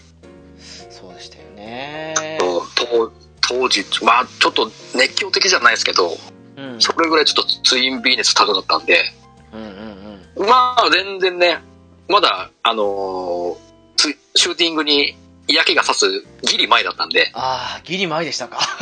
ギリ、ギリ前です。ね。ドドンパ、あ、ドドンパ、あ、やめましょう。ね。えうんその話は。その話はやめまましょう。たね。ねやめましょう。ということで。今、これも僕は一応。そうですよ。今口にしようとしたのも本当はあの、ドラゴンボールのドドンパのことですからね。そうそうそう。そそうそう。桃、桃白白の方ですからね。そっちですからねえーということでね。タオパイパイの方ですからね。そうそうそうつる川流ですってことでね。そうです、そうです、そうです。間違っても最後に1はつかないってね。えーそう。つけません。ね。あの、ああの会社の話はまた別の回でや,、ね、やりましょう。するのかな？し無理だな。お、ギブだな。まあ、まあ僕はあえてこのツイビヤホーをね、おすすめしようかなと思うの。了解でございます。うん。さはあ、2本目いきますか。い。2本目か。なんでしょうね、このメジャーどころを避けつつも、どうしようかっていうこの感じもあるんですけど、うーん、グランツーリスモ2かな。と、ここ、2なんですね。2ですね、個人的に。ここも。いやうん。まあ、衝撃的に1の方が皆さんあると思うんですけど、うん。あの、個人的に車って興味ないわけじゃないんですけど、そこまで詳しくないんですよ。はいはいはいはい。なんだけど、その、なんでしょうね。1出た時友達に借りて、へーと思いながらやってて、で、2は買ったんですよ。うん。で、あれ、ね、なディスク何枚あったかな？もう覚えてないですけど、もうあの大ボリュームで、もう車いろんなのあって、まあ好きな車種っていうか、その名前まだ全部覚えられない感じでしたけど、もうそれもうんすごいぐらいのボリュームでしたからね。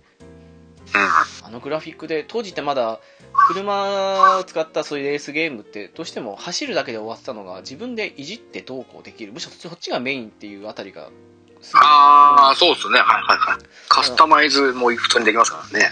そうあのアセンブルのあたりがすごい個人的にやっぱコツコツシミュレーションやったりするの好きな身としてはハマったってのあって。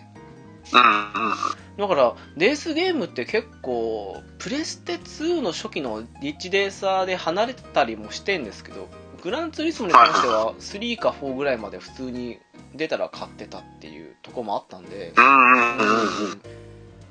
ねえっていう。最近のはやってないんですけどまあちょっとやっぱボリュームある分少しね あの手つけると怖いなってあるんでね。うん。はあるんですけどねそんなに車好きなわけでもないんですけど好きなタイトルだったなっていうのでまあ2いや、でも確かに良かったですよね。あのー本当に自分の好きなようなセッティングができるんで。そうなんですよねうんね、本当に、本当にそれ次第で本当にコーナリングの性能とか全然変わりますから。そう同じ車使ってても。ちょっといじってはもうちょっと走らせてみてとかそんな感じのが楽しくてねもううん。確かにね、あの辺の、本当自分好みの車にカスタマイズできるのはいいですね。そうなんですよね本当ねうん、んやっぱり今だと少し一回回のめんどくさいなと思うような作業も当時は全部面白く感じたりしましたからうんうんうん。まあ、一番グランツーリスモでやったのは2だし好きなのもなんだかんだ2かなっていうおー。いや、でもいいと思いますよ。グラッツーリスモか、いい、いいとこ出してくるな。だから今回やっぱソニーだけあってあのうんアークザラットとかその IQ とか入りましたけどはい正直グランツーとかあとポポロクロイスとかあの辺入ると思ったんですけど入らなかったですからね俺もポポロクロイスは入ると思ったんですよね。ですよねあの辺ソニーね、ソニーの RPG 代表って言ったらこれだろう。これかアークのどっちかだろうと思って。でしたよね確かにね、うんなんかあっちの方がとっつきやすさもあって万人向けするソフトなんじゃないかなとそう思そうそうそうそうったんですけど。入れてストーリーも超いい、超いいし、泣けるから、これはあってもいいんじゃないか。今の若い子にやらせてもいいんじゃないかと思ったんですけどね。あれこそ劣化しにくいと思うんですけどねなんかうんあれは全然色あせないですね。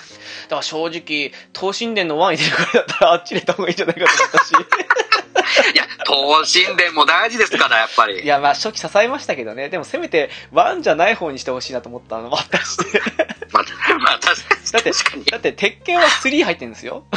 鉄拳3入ってるんだったら、うん、東神殿1だったら少し不公平じゃないですか。これはね、実際、一番稼働されない可能性もありますからね、東神殿が。あの20本の中で。でしょあと、うんなんだろう、個人的に言わせてもらうと、ワイルドアームズ1も良かったんですけど、個人的にはセカンドイグニッションの方が良かったかなっていうふうに思ったりもしたりして。間違いないですね。俺もセカンドエクリションの方、ワン、嫌いじゃないけど、でも、うん、そっち取っちゃうんだね、と思って。今やるとちょっとグラフィックとかきついかな2結構綺麗でしたからねうん。かなと思ったんですけどその辺も含めるとちょっと購買意欲を下げるようなその初期のソフトかなって感じのがあってね。まあまあまあね、しょう、まあ、さしょうがない。しょうがないでしょうけどね。ね。うん。って思いました。そうか、いい、いい2本目のチョイスですね。浦さんどうっすか？これどうしようかな、2本目。でしょ？そうなるでしょ？これはね、まあ、やっぱり、1本目を、ね、シューティングで出しちゃったから、まあ、ちょっとここで 2, 2本目どうしよう、名作を出そうかな。おっとまあ、あのね、どっちか迷ったんですけど、やっぱり、ジョジョの奇妙な冒険かな。きたー これはね、今までやった格ゲーの中でも1、2を争うぐらいのクオリティ、わかります。ゲーム性。わかります。これはね、ジョジョ、まあ、本当に、第3部好きな人は本当に3部の名シーン全部再現できますから、ですね。うん。あれを、プレイステーション時代のクオリティで再現できるっていうのがもう何よりすげえなと。完璧でしたよね今やっても絶対面白いと思う完璧にこなしますから。うーん、よくあれ作ったな。作れないと思いましたもん、正直。あれは本当にね、やっぱりもう開発陣の愛、愛がなければできない作業だと思うんで、そうっすね。技術力と愛と、なんかその辺ないとできないですよね。これはね、本当にやったことない人、まあこれ聞いてる中でいないと思いたいんですけど、もしやったことがないって言ったら本当に騙されたと思っていいんでやってほしい。でも結構ほら、若いファンの方とか、最近やっぱりアニメやってて、人気がね、またすっごいうん。できてるから、触れてない人も意外と20代前半より前の人だといるんじゃないですかね。まあ、えっと、ね、この本当に、昔ながらの 2D アクションですけど、うん 2D の格闘ですけど、まあ、あのスタンドのシステムの使い方もね、本当に秀逸で。でしたね。うん。うん。まあ、各キャラ、本当に誰使っても楽しいんで、バランス良かったと思いますけどね、どのキャラもね。もう、飛び抜けて強いはいなくはなかったかもしれないですけど、まあそうっすね。うん。まあでももう誰使っても全然味のあるキャラだし、本当に戦い方によっちゃみんな強いんで、うんうんうん。これはね、ぜひ、ぜひ触れて、もう、最近の格ゲーももちろんいいですよ。本当になんか細かな変なね、チェーンコンボもいっぱいありますし、ありますね。ね、いろんな駆け引きもいっぱいありますけど、もうこっちのジョジョの奇妙な冒険も駆け引きいっぱいありますから。なんだろう、シンプルな分、いやシンプルですけど、でも意外とその辺の、スタンドのおかげで奥深さがすごいありますからね。そういう意味で言うなら、わかりやすいようで奥深いっていう、まあ、またまた絶妙な感じのね。そう。あの、本当にもう、ね、スタンド使ってないキャラも本当にただの波紋使いも出てきますけど、波紋は波紋で全然、あそのスタン、スタンド使いに負ける劣らずの能力もいっぱいありますから。ーそうっすね。うん。うん。いや、もう、オールスターバトル買うんだったらこっち買った方がっていう。そうですね、オールスターバトルは、あの、ファンディスクだと思ってくれればいいんで、ええそう思います。本編はぜひ、こっちのね、プレイステーションの方の方でやっていただけると。あれ？あの、HD リマスターかなんかの、その出たやつってあれ、プレステ3じゃできないでしたっけ？今。ダウンロードのやつ。あー、そうなんでしたっけ？なんか出たはずですよ。1000いくら ?2000 もしなかったと思いますけど、この同じやつですけど。うんうんうん確か、確かありますね。もし、うん、4、4 4じゃできないんですっけ？4じゃできなかったと思いますね。もし3をお持ちな方は、ネットつなげて買うっていうのも全然、あの、うん。余裕で取れますので、今やってもね、うん。と思いますけど。うん。これはね、ちょっと、本当本当に、俺と直樹さんの共通のね、作品ではあるんですけど、これはもう外すには外せないと思う。うん、うん、そう思います。本当にね。この2本目をね、とりあえずはい、ちょっと、ちょっと本当にベタですから、ごめんなさいね。上げ出すようですね。まあ、仕方ないですね、この辺ね。ね。あまりマニアックなものばっかりやってないですからね。そう。結構ね、あの、僕らの二人のね、ラインナップ被る作品たくさんあるんでね。そうっすね。ここはもう僕ら、ゆるななの共通認識だと思っていただければいいんで。いや、もうほら、あの、マニアックなもので入れんだったらもうドラクエとか入れないんですよ、FF とかね。う んまあね、確かに。うん、でもほら、一応、クラシック的な感じで、ある程度メジャーなところ入れつつも、ちょいちょいって感じで、チョイスするんだなって考えるとね、こうなりますよね。そうそうそう。そうなっちゃう。そっかじゃあ、ラスト。ラスト一本ずついきますか。そうだなぁどうしよっかなこれ、どれも、どれとってもそんな感じですけど、そうだなちょっと浦さん、来れなかったってこともあったので、サガフロンティア2でもいきますかね。あー、来たー。また、また何？サウスマウンドトップの戦いがやりたいんですか？えっとね、あれですよ、その、猫屋さん来た時もそうなんですけど、サウス版のトップで30分ぐらい話しましたからね。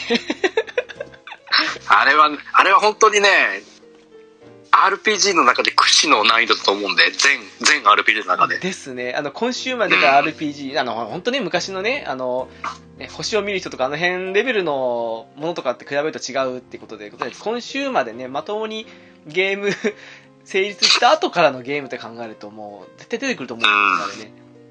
これはもう、ね、でできますから。と思いますので、はい。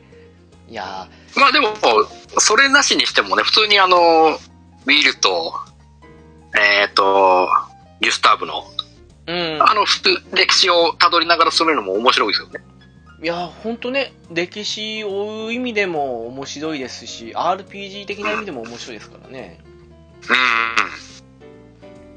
うん。なんでしょうね、その、やり込んだ時間と、あとどっちが好きって単純に比べると私1の方が好きなんですけど、うん。ただね、今そのクラシックに収録されててやりたいなと思うってなると、2なんですよね。おーなんだろうな、もうあのうん、やってみたいっていう。フィールドの絵がすごいいいですよね。あんたいつものサガフロシリサガシリーズとはまたちょっと毛色変えてきたじゃないですか。そうですね。うんうんこの絵のタッチを本当に変えてきて、ねよりなんかこうんの幻想的っていうか、水彩画的な感じというか、そうそうそうそう。ファンタジー要素が強くなったっていうかね。今見てもね、全然、あ、全然綺麗だと思いますよ。うん、あの絵は思うんですよね、なんかね。そのフィールドの中に、ギュスターブとウィルがね、あのキャラが歩いてっていう。うまいっすよね。あの、表ね、うんある意味で波動を歩む男と、裏の世界で活躍する男みたいな感じでね。そうそう、もうひ光と影みたいな感じのね、あの、ねあの立ち位置ね。で普通ああいうゲーム作るとその表と裏の主人公がどっかで一緒になってなんかっていう風ありますけどあれは本当歴史とってる感じですからね本当なんだろうそう。ウィルだってねギュスターブ校って普通に読んでましたしそんなにうん。うんあのつながり的には薄い方でしたからね本当に絡むことは本当にないですからね。1回2回かなって感じでしたからねうん。あれも面白いなっていう本当歴史を追ってる感じで面白いってなりますしそうそうそう。どっちにもいい感じに感情移入できる。ですねそう。程よく感情移入ができてね、楽しい。どっちのあれも、サイドも面白いんで。であれいい意味で徐々にギュスターブがプレイヤーの手から離れていくじゃないですか操作できないっていうのもありますはいはいはい。あれも、うんあれで演出的にうまかったかなっていう。最初はとことん自分で操作して、そううん。あの、なんだろう。まあ、ギュスターブのその時の心情を理解しつつ言ってはいるけど、制覇してからの最後死ぬまでのあたりはもう見てるだけみたいな感じのあの展開も。いや、いいっすよ。うんあれがうん。ね、逆にそのウィルはずっとですからね。それ考えると、そうそう。じいさんになってもウィル使いたいって思ったりしますからね。うん。そう、本当あの、年老いたウィルもいい味なんでね。いい味ですよね。ステータス下がってますけど、なんかそこまでにね、培ってきたもの全てを出していくと結構張り合いますからね。とかって感じですかね。やっぱ面白かったうん。なるほど。いや、もう面白かったですよ。ちょっとね、あのーまあ、一色、さ、サガシリーズの中でちょっと異色なのかもしれないですけど、まあそうっすね、確かにね。万人受けするかしないかって言ったらちょっと難しいかもしれない。普通に、フラットな考えで言ってもらうと普通に面白いと思うんで。うん、逆に今の時代やるんだったら、受け入れられやすいかなっていうふうに思ったりもするんですよね。そうっすね。うんあのーゲームの作り方は今なら全肯定的に受け止めてもらえるんじゃないかなと思うんですね。と思う上に、やっぱり FF7 とかその辺の、なんだろう、王道的な RPG をポンポン入れてる中に入れとくと、ちょっとその、箸休めじゃないですけど、やった時に、あ、面白いじゃんっていう風になるんじゃないかなと、やったことない人がうんうんうんうん。思うかなと思って、そうん、一応入れてみました。はい。うん。いや、間違いないと思います。はい。ちょっと、正直俺もこれ入れようかずっと迷ってたんですけどね。サガ、サガシリーズを何かしら入れようかなと思って迷ってたんですけど、ありますよね。あえて俺は外しそう、あえて外すってありますからね。私も今回バイオ入れてないですからね。あー、そうだ。それも迷ったんですけどね。俺、一切プレイはしないんですけど、ええ存じしております。いやー一応内容はわかるんでね。 one、two、three なら。正直ね、3入れようかと思ったんですけど、なんか、一応ストーリー続いてるなと思ったらやっぱ1かと思って。でも1だと、サターンでやってたんで、プレステでやってないから入れるわけにいかないなっていうので、サターンの時でいいなと思って。あー、確かにね。はい。で、2、2は2で今度ね、プレステ4でリメイクされるし、いっかってなるそうね。そうですね。ここで入れるわけにいかねえなってありますからね。そうそうそうそう。うん。なるほど。はい、そんなわけで、浦さん、ラストでございますけども。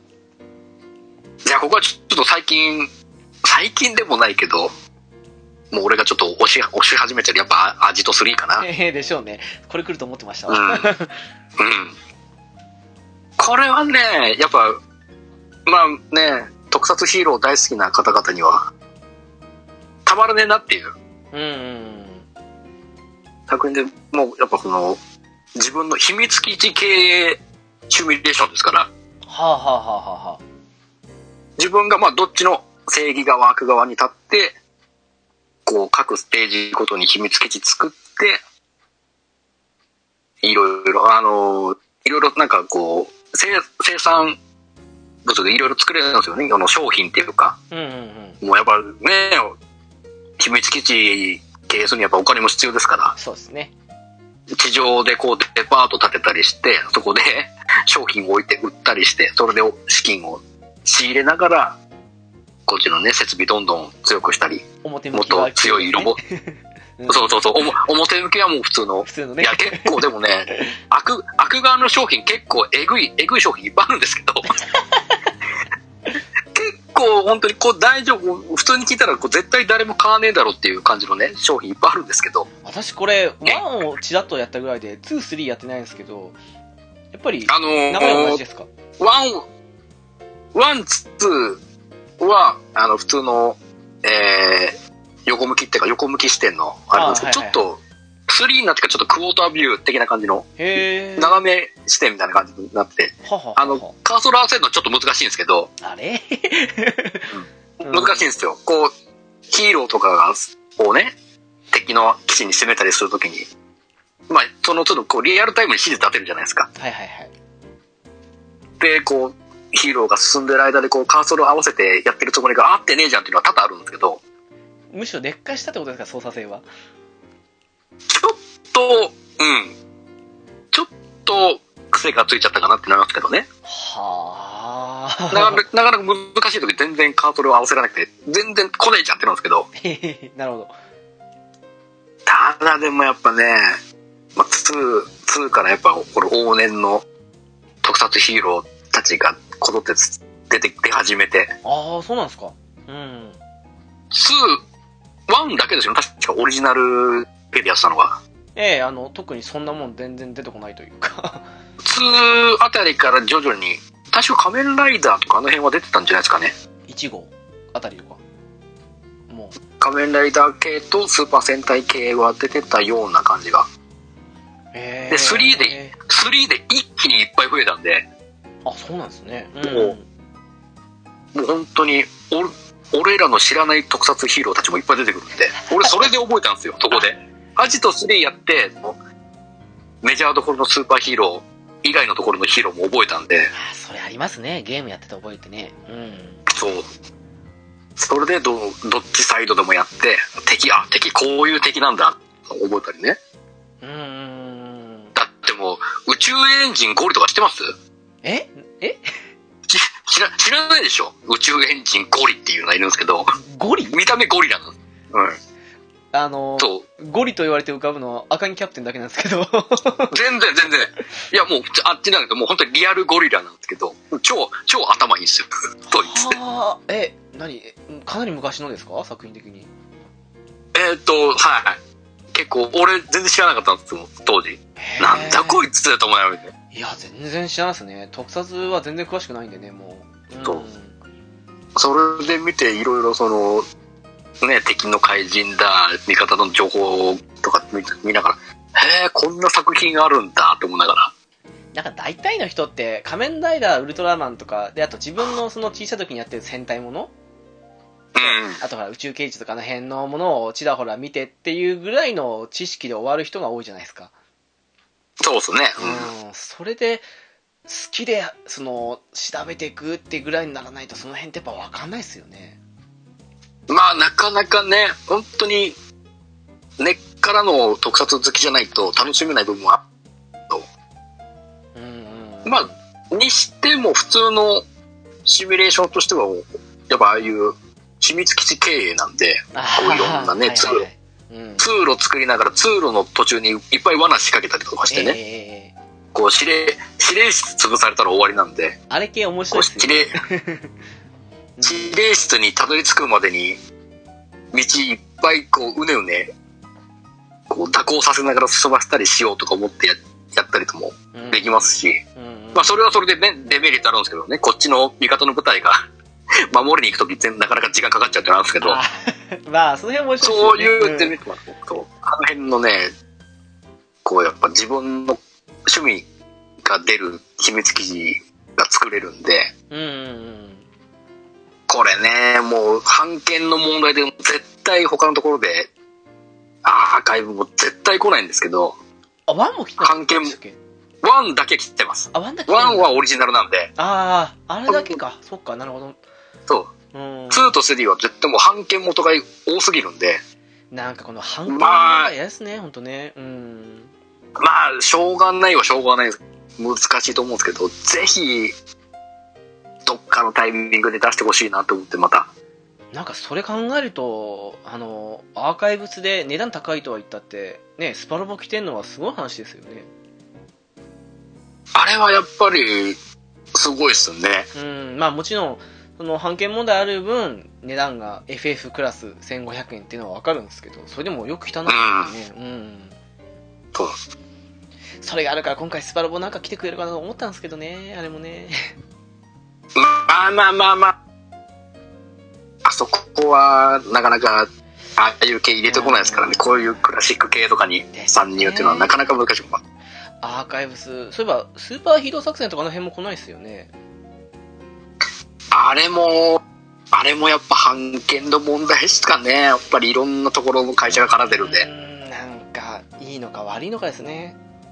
そう、どっか、ね、どっか片っぽがいいって言っても、やっぱどっちかがダメってなったらもう、なっちゃいますからね。ね出せないですけどね。その部分のシナリオだけ抜いてできるシステムと言い方なんですけどね。ああ、そういうのもあるんですね。ううん。ん。まあ、なんとしてもなんで。これは、これはちょっとね、アジットはだいぶ、あの、人を選ぶ作品だと思うんですけど、でもあれですね、その、まあね、特撮が好きな人とか、もしくはその、そういう、ね、作るのが好きな人って、どっちが好きだったら、もう片方にも興味いきそうな感じしますよね。ですかね、と思いますけど、ちょっとね、こういう男の子向けだとは思うんですけどうん、うんうんうん。うん、ぜひね、今のやっぱ小さい子供がやってもやっぱああいう系、秘密系はみんな好きだと思うんですよね。まあ、仮面ライダー人気ですからね。あの辺人気です。なんで、これをちょっとね、親子とで一緒にやって、昔ね、お父さんの若い頃こういうヒーローいっぱいいたんだよ、みたいな感じでね、そのヒーロー悲しくなるね。その、そのヒーローたちを悲しくなっちゃ容赦なく潰していく息子でしょっていう。う。そうそうそうそう。悲しくなるな。悲しくなっちゃいますけどね。昔無敵だったヒーローが息子によって倒されていくっていう、そうそうそう。ノスタルジー感じますな。ありますからね。うん。まあね、まあね、ちょっとこれは僕のね、一押し、最近一押しの作品なんでね。はい。そんなところですかね。ですかね。うん。そうっすね。えー、一応そんな感じで全部発表し終えたわけなんですけども、はい。どうすかね、この辺って。クラシックミニ、あ、ミニじゃないや、PS クラシック、うーん、多分今後も、この売り行き次第では、PS2 クラシックとか出ると思うんですけど。いやー、ちょ PS でこれだったんで、うん。多分みんな思うのは、こっちに出さなくていいから、アーカイブで出してくれっていう方が多いですの。いや、それですよね。なんかね、アーカイブスから好きなのを落として保存できますよっていうのでもよかったんじゃないのかなと思うんですけどね。そう。やっぱ、現行そういう形で、まあ、今ね、あえてこういうクラシックで出す、出さなくてもずっと前からそういう形でやってたじゃないってなるんで、そうなんですよね。それを手軽にね、あの持ち出せるっていう意味でね。うん。そう。そっちの意味で言えば、ちょっともうそっちのプレステ4とかあっちの3とか持ってる人のシェアの方が圧倒的に多いんで、うんうん。今更、改めて9000いくら出して、この20本別で買うのはどうなんだろうねって思っちゃうんですよね。だからアーカイブスで出てないようなレアソフト何本か入ってるっていうような、そういう価値があるのはいいんですよ。そう。うん。そう、そういう本当にレアソフトが入ってればみんな購買力湧くんですけど、ちょっと当たり障りがなさすぎるんで。あの、そう、ビータとか持ってないけど、とかっていう人の、ね、そういう持ち運びして、モニターあればでかいのできますよっていうのでも、ちょっと弱いかなと思っちゃうんですよね、正直ね。なんでしょうね、その、うんえーネットに繋がらない人っていうのもやっぱいると思うんで、少なからず。はいはいはいはい。だからこういう20本無難なの入りましたっていうのと別に、まあ、半値か3分の2ぐらいの値段でもいいですけど、えー好きなアーカイブス入れれますよっていう、ああいうまあ箱としてのあの、クラシックのやつ？もうコントローラーついてるあのちっちゃいっていう、ああいうので、ネットで自分の持ってるアーカイブスをご自由に入れてくださいっていうような感じでは作れなかったのかなっていうふうには思ったりはするんですけどね。あー。まあ、今後そういう、なんか、ある巷だと、こう、あの、ね、メモリーカードでそういう風なことできるようにしてくれませんか？それいうシステム、隠しシステムがあったら、すごいねっていう意見もあったりしたんですよね。確かにメモリーカードって、あそこが出ましたからね、プレステからね。そうそうそうそうう。ん、確かに、そね。れで、で、データ持ってこれますよみたいなシステムになったらすげえなってなりますけどね。ああ、それこそあれですね、その初期の20本とは別に、ね、好きなあのメモリーカード形式のものにアーカイブス入れれますよでもよかったですね。うん。そう、そうだったら本当に、おお、それにやるじゃんってなったんですけどね。意外とそういう尖ったことしてくれるところもあったりするから期待したりはしたんですけどね。ただの、ちょっとうん。スーファミ、ファミコンミニの劣化版で終わったかなって感じですからね。まあ、しょう、まあ、こうが、それが、まあ、ソニーさんこうしていたから多分セガさんは、セガさんは尖ったチョイスをする、してくれるだろうなって思いますけどね。うーん、あの、ちらっと某方と言ってたんですけど、あれ、セガサターンって白と黒あるじゃないですか、ほ本体のボディがはいはいはいはいはい。で、どっちがどっちでもいいんで、あの、全年齢版と18金版で語れてくんないかなと思って。あそれはちょっと、いいっすね、その売り方は。ちょっと欲しいな。多分意図的に黒かなと思うんですけど。まあ、そうでしょうね。やっぱ、あの辺のゲームが多かったのもサタンの魅力の一つでしたから。うとは思うんですけどね。ん。まあ、まあ、セガさんのことだから、やっぱり、斜め上のことをしてくれると思いますよ。かなーってね、思いますけどね。うん。でもどうですかね、あの、メガドライブミニが出る出ないとか言ってましたけど、はい。なんかここまでもうスーファミミニまで出てて、ソニーももうプレステミニ出したところで、今更って言ったらなんですけど、メガドライブミニだと少し弱くないかなっていうふうに思ったりもしてたりするんですけど。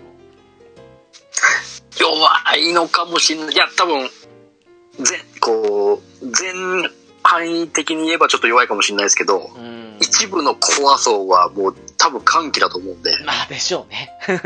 間違いないと思い普ますけど。通にこれ、コレクターズアイテムとしても価値も多分、だいぶ大きいんじゃないかなと思うんですよね、メガドライブ。まあそうっすね、確かに。うん。絶対、いいゲーム入ってくると思うんで、そうっすね、確かにね。うん。まあ、できれば PC エンジンミニとかも欲しいんですけどね。まあ無理でしょうけどね。そう。PC エンジンミニはね、俺もすげえ欲しいんですよね。うん、今やっても面白いそれこそ、それこそあのデータをね、ヒューカードのあれで入れ替えとかできたら超楽しいなと思うんですよ。いや、本当ですよね。なんか、やっぱ難しいんですかね、技術的に。それできないのかなと思うんですけど。いや、全然できると思うんですけど、メモリーカード的な容量をあれをヒューカードのうん形にすりゃいいだけだと思うんで、そうっすね。だって、スーファミミニだってあれ PC ってね、少しあの、エミューとかを入れて、そのゲーム起動成功させてる人いましたけど、やっぱそれ考えると可能だと思うんですけどね。まあ、技術的にはやれないことはない。うーん。でもやっぱりカセット差し込み的な感じのにしちゃうと、今までのゲームと変わんない的な風に思われちゃうんですかね。どうなのかな？いやー、ことはないと思うけど、逆に、まあ僕らからしたらそうかもしれないですけど、うーん。もっと、ひ下の世代からしたらあれが逆に新鮮に見えると思うんでね。ああ、そっか。差し込むっていうね。そう。ああいうロム、ロム方式のやつとかね。ふーって吹いたこともないですからね、きっとね。そうそうそうそうそう。だなあそんなこと。うん。ぜひね、今後ね、セガさんとか他の会社さんで出してくれたら、ええ、本当そう思います。ね、そっちはもう、ね、ソニーさんのあのチョイスを教訓にしていただければと思いますからね。本当そうっすね。これで、これでこの我々言う声が、ね、反映されると思うんで、うん今後は。そうっすね。あともう、そうっすね。やっぱ半分ぐらいは手堅い、あの、無難じゃない名作を欲しかったかなって感じですかね。いや、どれも名作は名作なんですけど、少し違うんですよね。そう。ちょっとあの割合、比率をちょっともうちょっとコアなところに寄っていただければうーん、と思いました、と思いますけどね。うん。そんな、そんな感じですか。はい。ね。これでね、きっと他の方々、リスナーさんの、えープレイステーションクラシックの20本のね、どういうラインナップを皆さん出してくれるか、これも楽しみですよね、今後。そうですね。なんか、変にマニアックなものばかりで固めるっていうよりかは、もしクラシックとしてあなたが売るんだったらどうですかねっていう感じのそうそうそうところですかね。そう、自分が思うこのラインナップ20本だったら売れるぜっていううんチョイスでもいいですね。そうっすね。なんか、変にマニアックなだけで好きなものを集めるってなったら、それはもちろん可能は可能なんですけど、それは本当売り物じゃなくて自分専用になっちゃいますからね。そうそう。うんその本当にただのオオーダーメイド感が強くなっちゃうんで。そうですね。そうだったら好きな PS ソフトベスト20でいいんで。そうそうそうそうそう。まあそんな感じで。あ、そうそう。あの、ギリギリ残ってたんですよ。ゲームカフェで。もうすぐ消えるかっていうギリギリで踏みとどまってたんですけど。あのありました、私。当時。好きなプレステソフトベスト20って。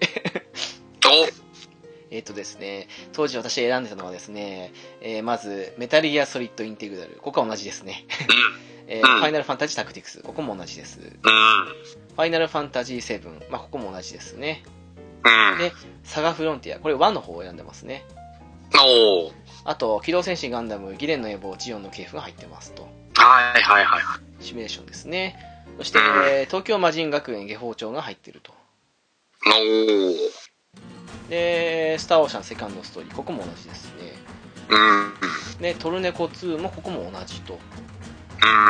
で、トバル2が入ってると。おーいい、いい尖り方ですよ。でしたね。あの、スクエア出したところですけどね。うん。はで、ストリートファイター03の方が入ってるとこで。はい。おー、ゼロスリー。はい。で、あと、テイルズ・オブ・ファンタジア。エターニアじゃなくてファンタジアの方が、うん出ましたと。と、あと、ティアリングサーガ。おー。いろいろと、任天堂と揉めたやつですけども。うん。あとは、ウィンキーソフトが出した、静電気大ブレード。おー。あとは、SD ガンダム G ジェネレーション F。あー、これも入れようか迷ったんですよね、G ジェネケ。ねえ。うん。うん。もうすごかったですからね。と、あと、バイオハザード3。うん。で、今回と同じですけど、私立ジャスティス学園2と。うん。に、あと、実況パワフルプロ野球98開幕版が入ってるあと、猫やんさん大好きなグローダンさんが入ってると。お、来た。はい。あとは、かまいたちの夜特別編。はいはいはいはい。で、ラストに、スーパーロボット対戦アルファガイデンが入ってるって感じの20うん。本。まあ、3年ぐらい前のゲームカフェでやった時の個人的なベスト20ですけど。まあ、単純なベスト20だからやっぱそっちの方がやっぱコア、コア寄りですよね。コアな感じのベストそうですね。20って感じですね。ただなんでしょうね、その当時の思い出補正プラスで組み込んだので、今やりたいゲームっていう意味で言ったら多分もっとコアになるんだろうなと思うんですよね。今、改めて FF7 やりたいかっていうと、はてなって感じですから。ああ、そうなんですね。うん、まあやってもいいんですけどね、ちょっと途中で飽きないかなっていう。ああ、はいはい。あとサガフロンティアも、まあ、1やってもいいんですけど、どっちかというと2の方やりたいなと思いますし、そんな感じは、うん。まあ、そんな感じですかね、とりあえず20本的な感じで言うと。そうですね。うん、なので、我々と同じような感じで、とりあえず、ジャンル別で5本で、あとはまあ、ルールにルールには言いませんでしたけどね、えーうん。まあ無難なところというか、メジャータイトルが半分ぐらいあって、残り10本マニアックなのでいいんじゃないかぐらいの感じの構成で20本決めれたらねって感じですかね、奥的にそうっすね。うん。例えば、俺たちも拾いながら、ああ、これいいね、あれって言えると思うんだよね。そうっすね、その時は多分、浦さんがオープニングにいらっしゃるので でしょうね。って感じでしょうかね。うん。あとどうっすか？なんか、ラスト的にあります？いやー、もう、そうなんだ。まあ僕と直樹さんはわりかし、この似たり寄ったりなチョイスが、あまああ、まあ、まあまああるし、まあ、ね、ジャス学の話についてはもうカプコン会で嫌っていう話してるんで、まああれでも、あれでも足りないは足りないですよ。足りないですけど、もと、うそうっすね。もう、極端な話、ジャスティス学園会やってもいいんじゃねえかぐらいの勢いはありますからね。うん。そうっすね。なんか、過去の記憶を掘り起こしてくれる方もう一人ぐらいいたらやりたい感じもするっすね。そうそう。もうだって各学校ごとに話したら多分、まあまあ尺取れると思うんで。おわん、前編後編になるかもしれないですですね。から。うん。考えられますので。まあみんな、みんな共通で多分下道高校は好きなんだろうなと思うけどね。だと思いますよ。みんなアキラ好きだと思いますけどね。アキラ、アキラ好きっすよ。もう、メット取ったらあれですからね、アキラ。うんびっくりしましたもん。ですね。ほんとね。ねえ。なんであんな妹であんしょうね、っていうことでね。まあ、ヘルメットさあ、えごめん。ごめん。うんそうそうそう。ヘルメットさえ隠せばね、常にあの状態なんでね。そうそうそあ、まあ、あの、ド M の方はヘルメットご持参でどうぞって感じですけど。ね。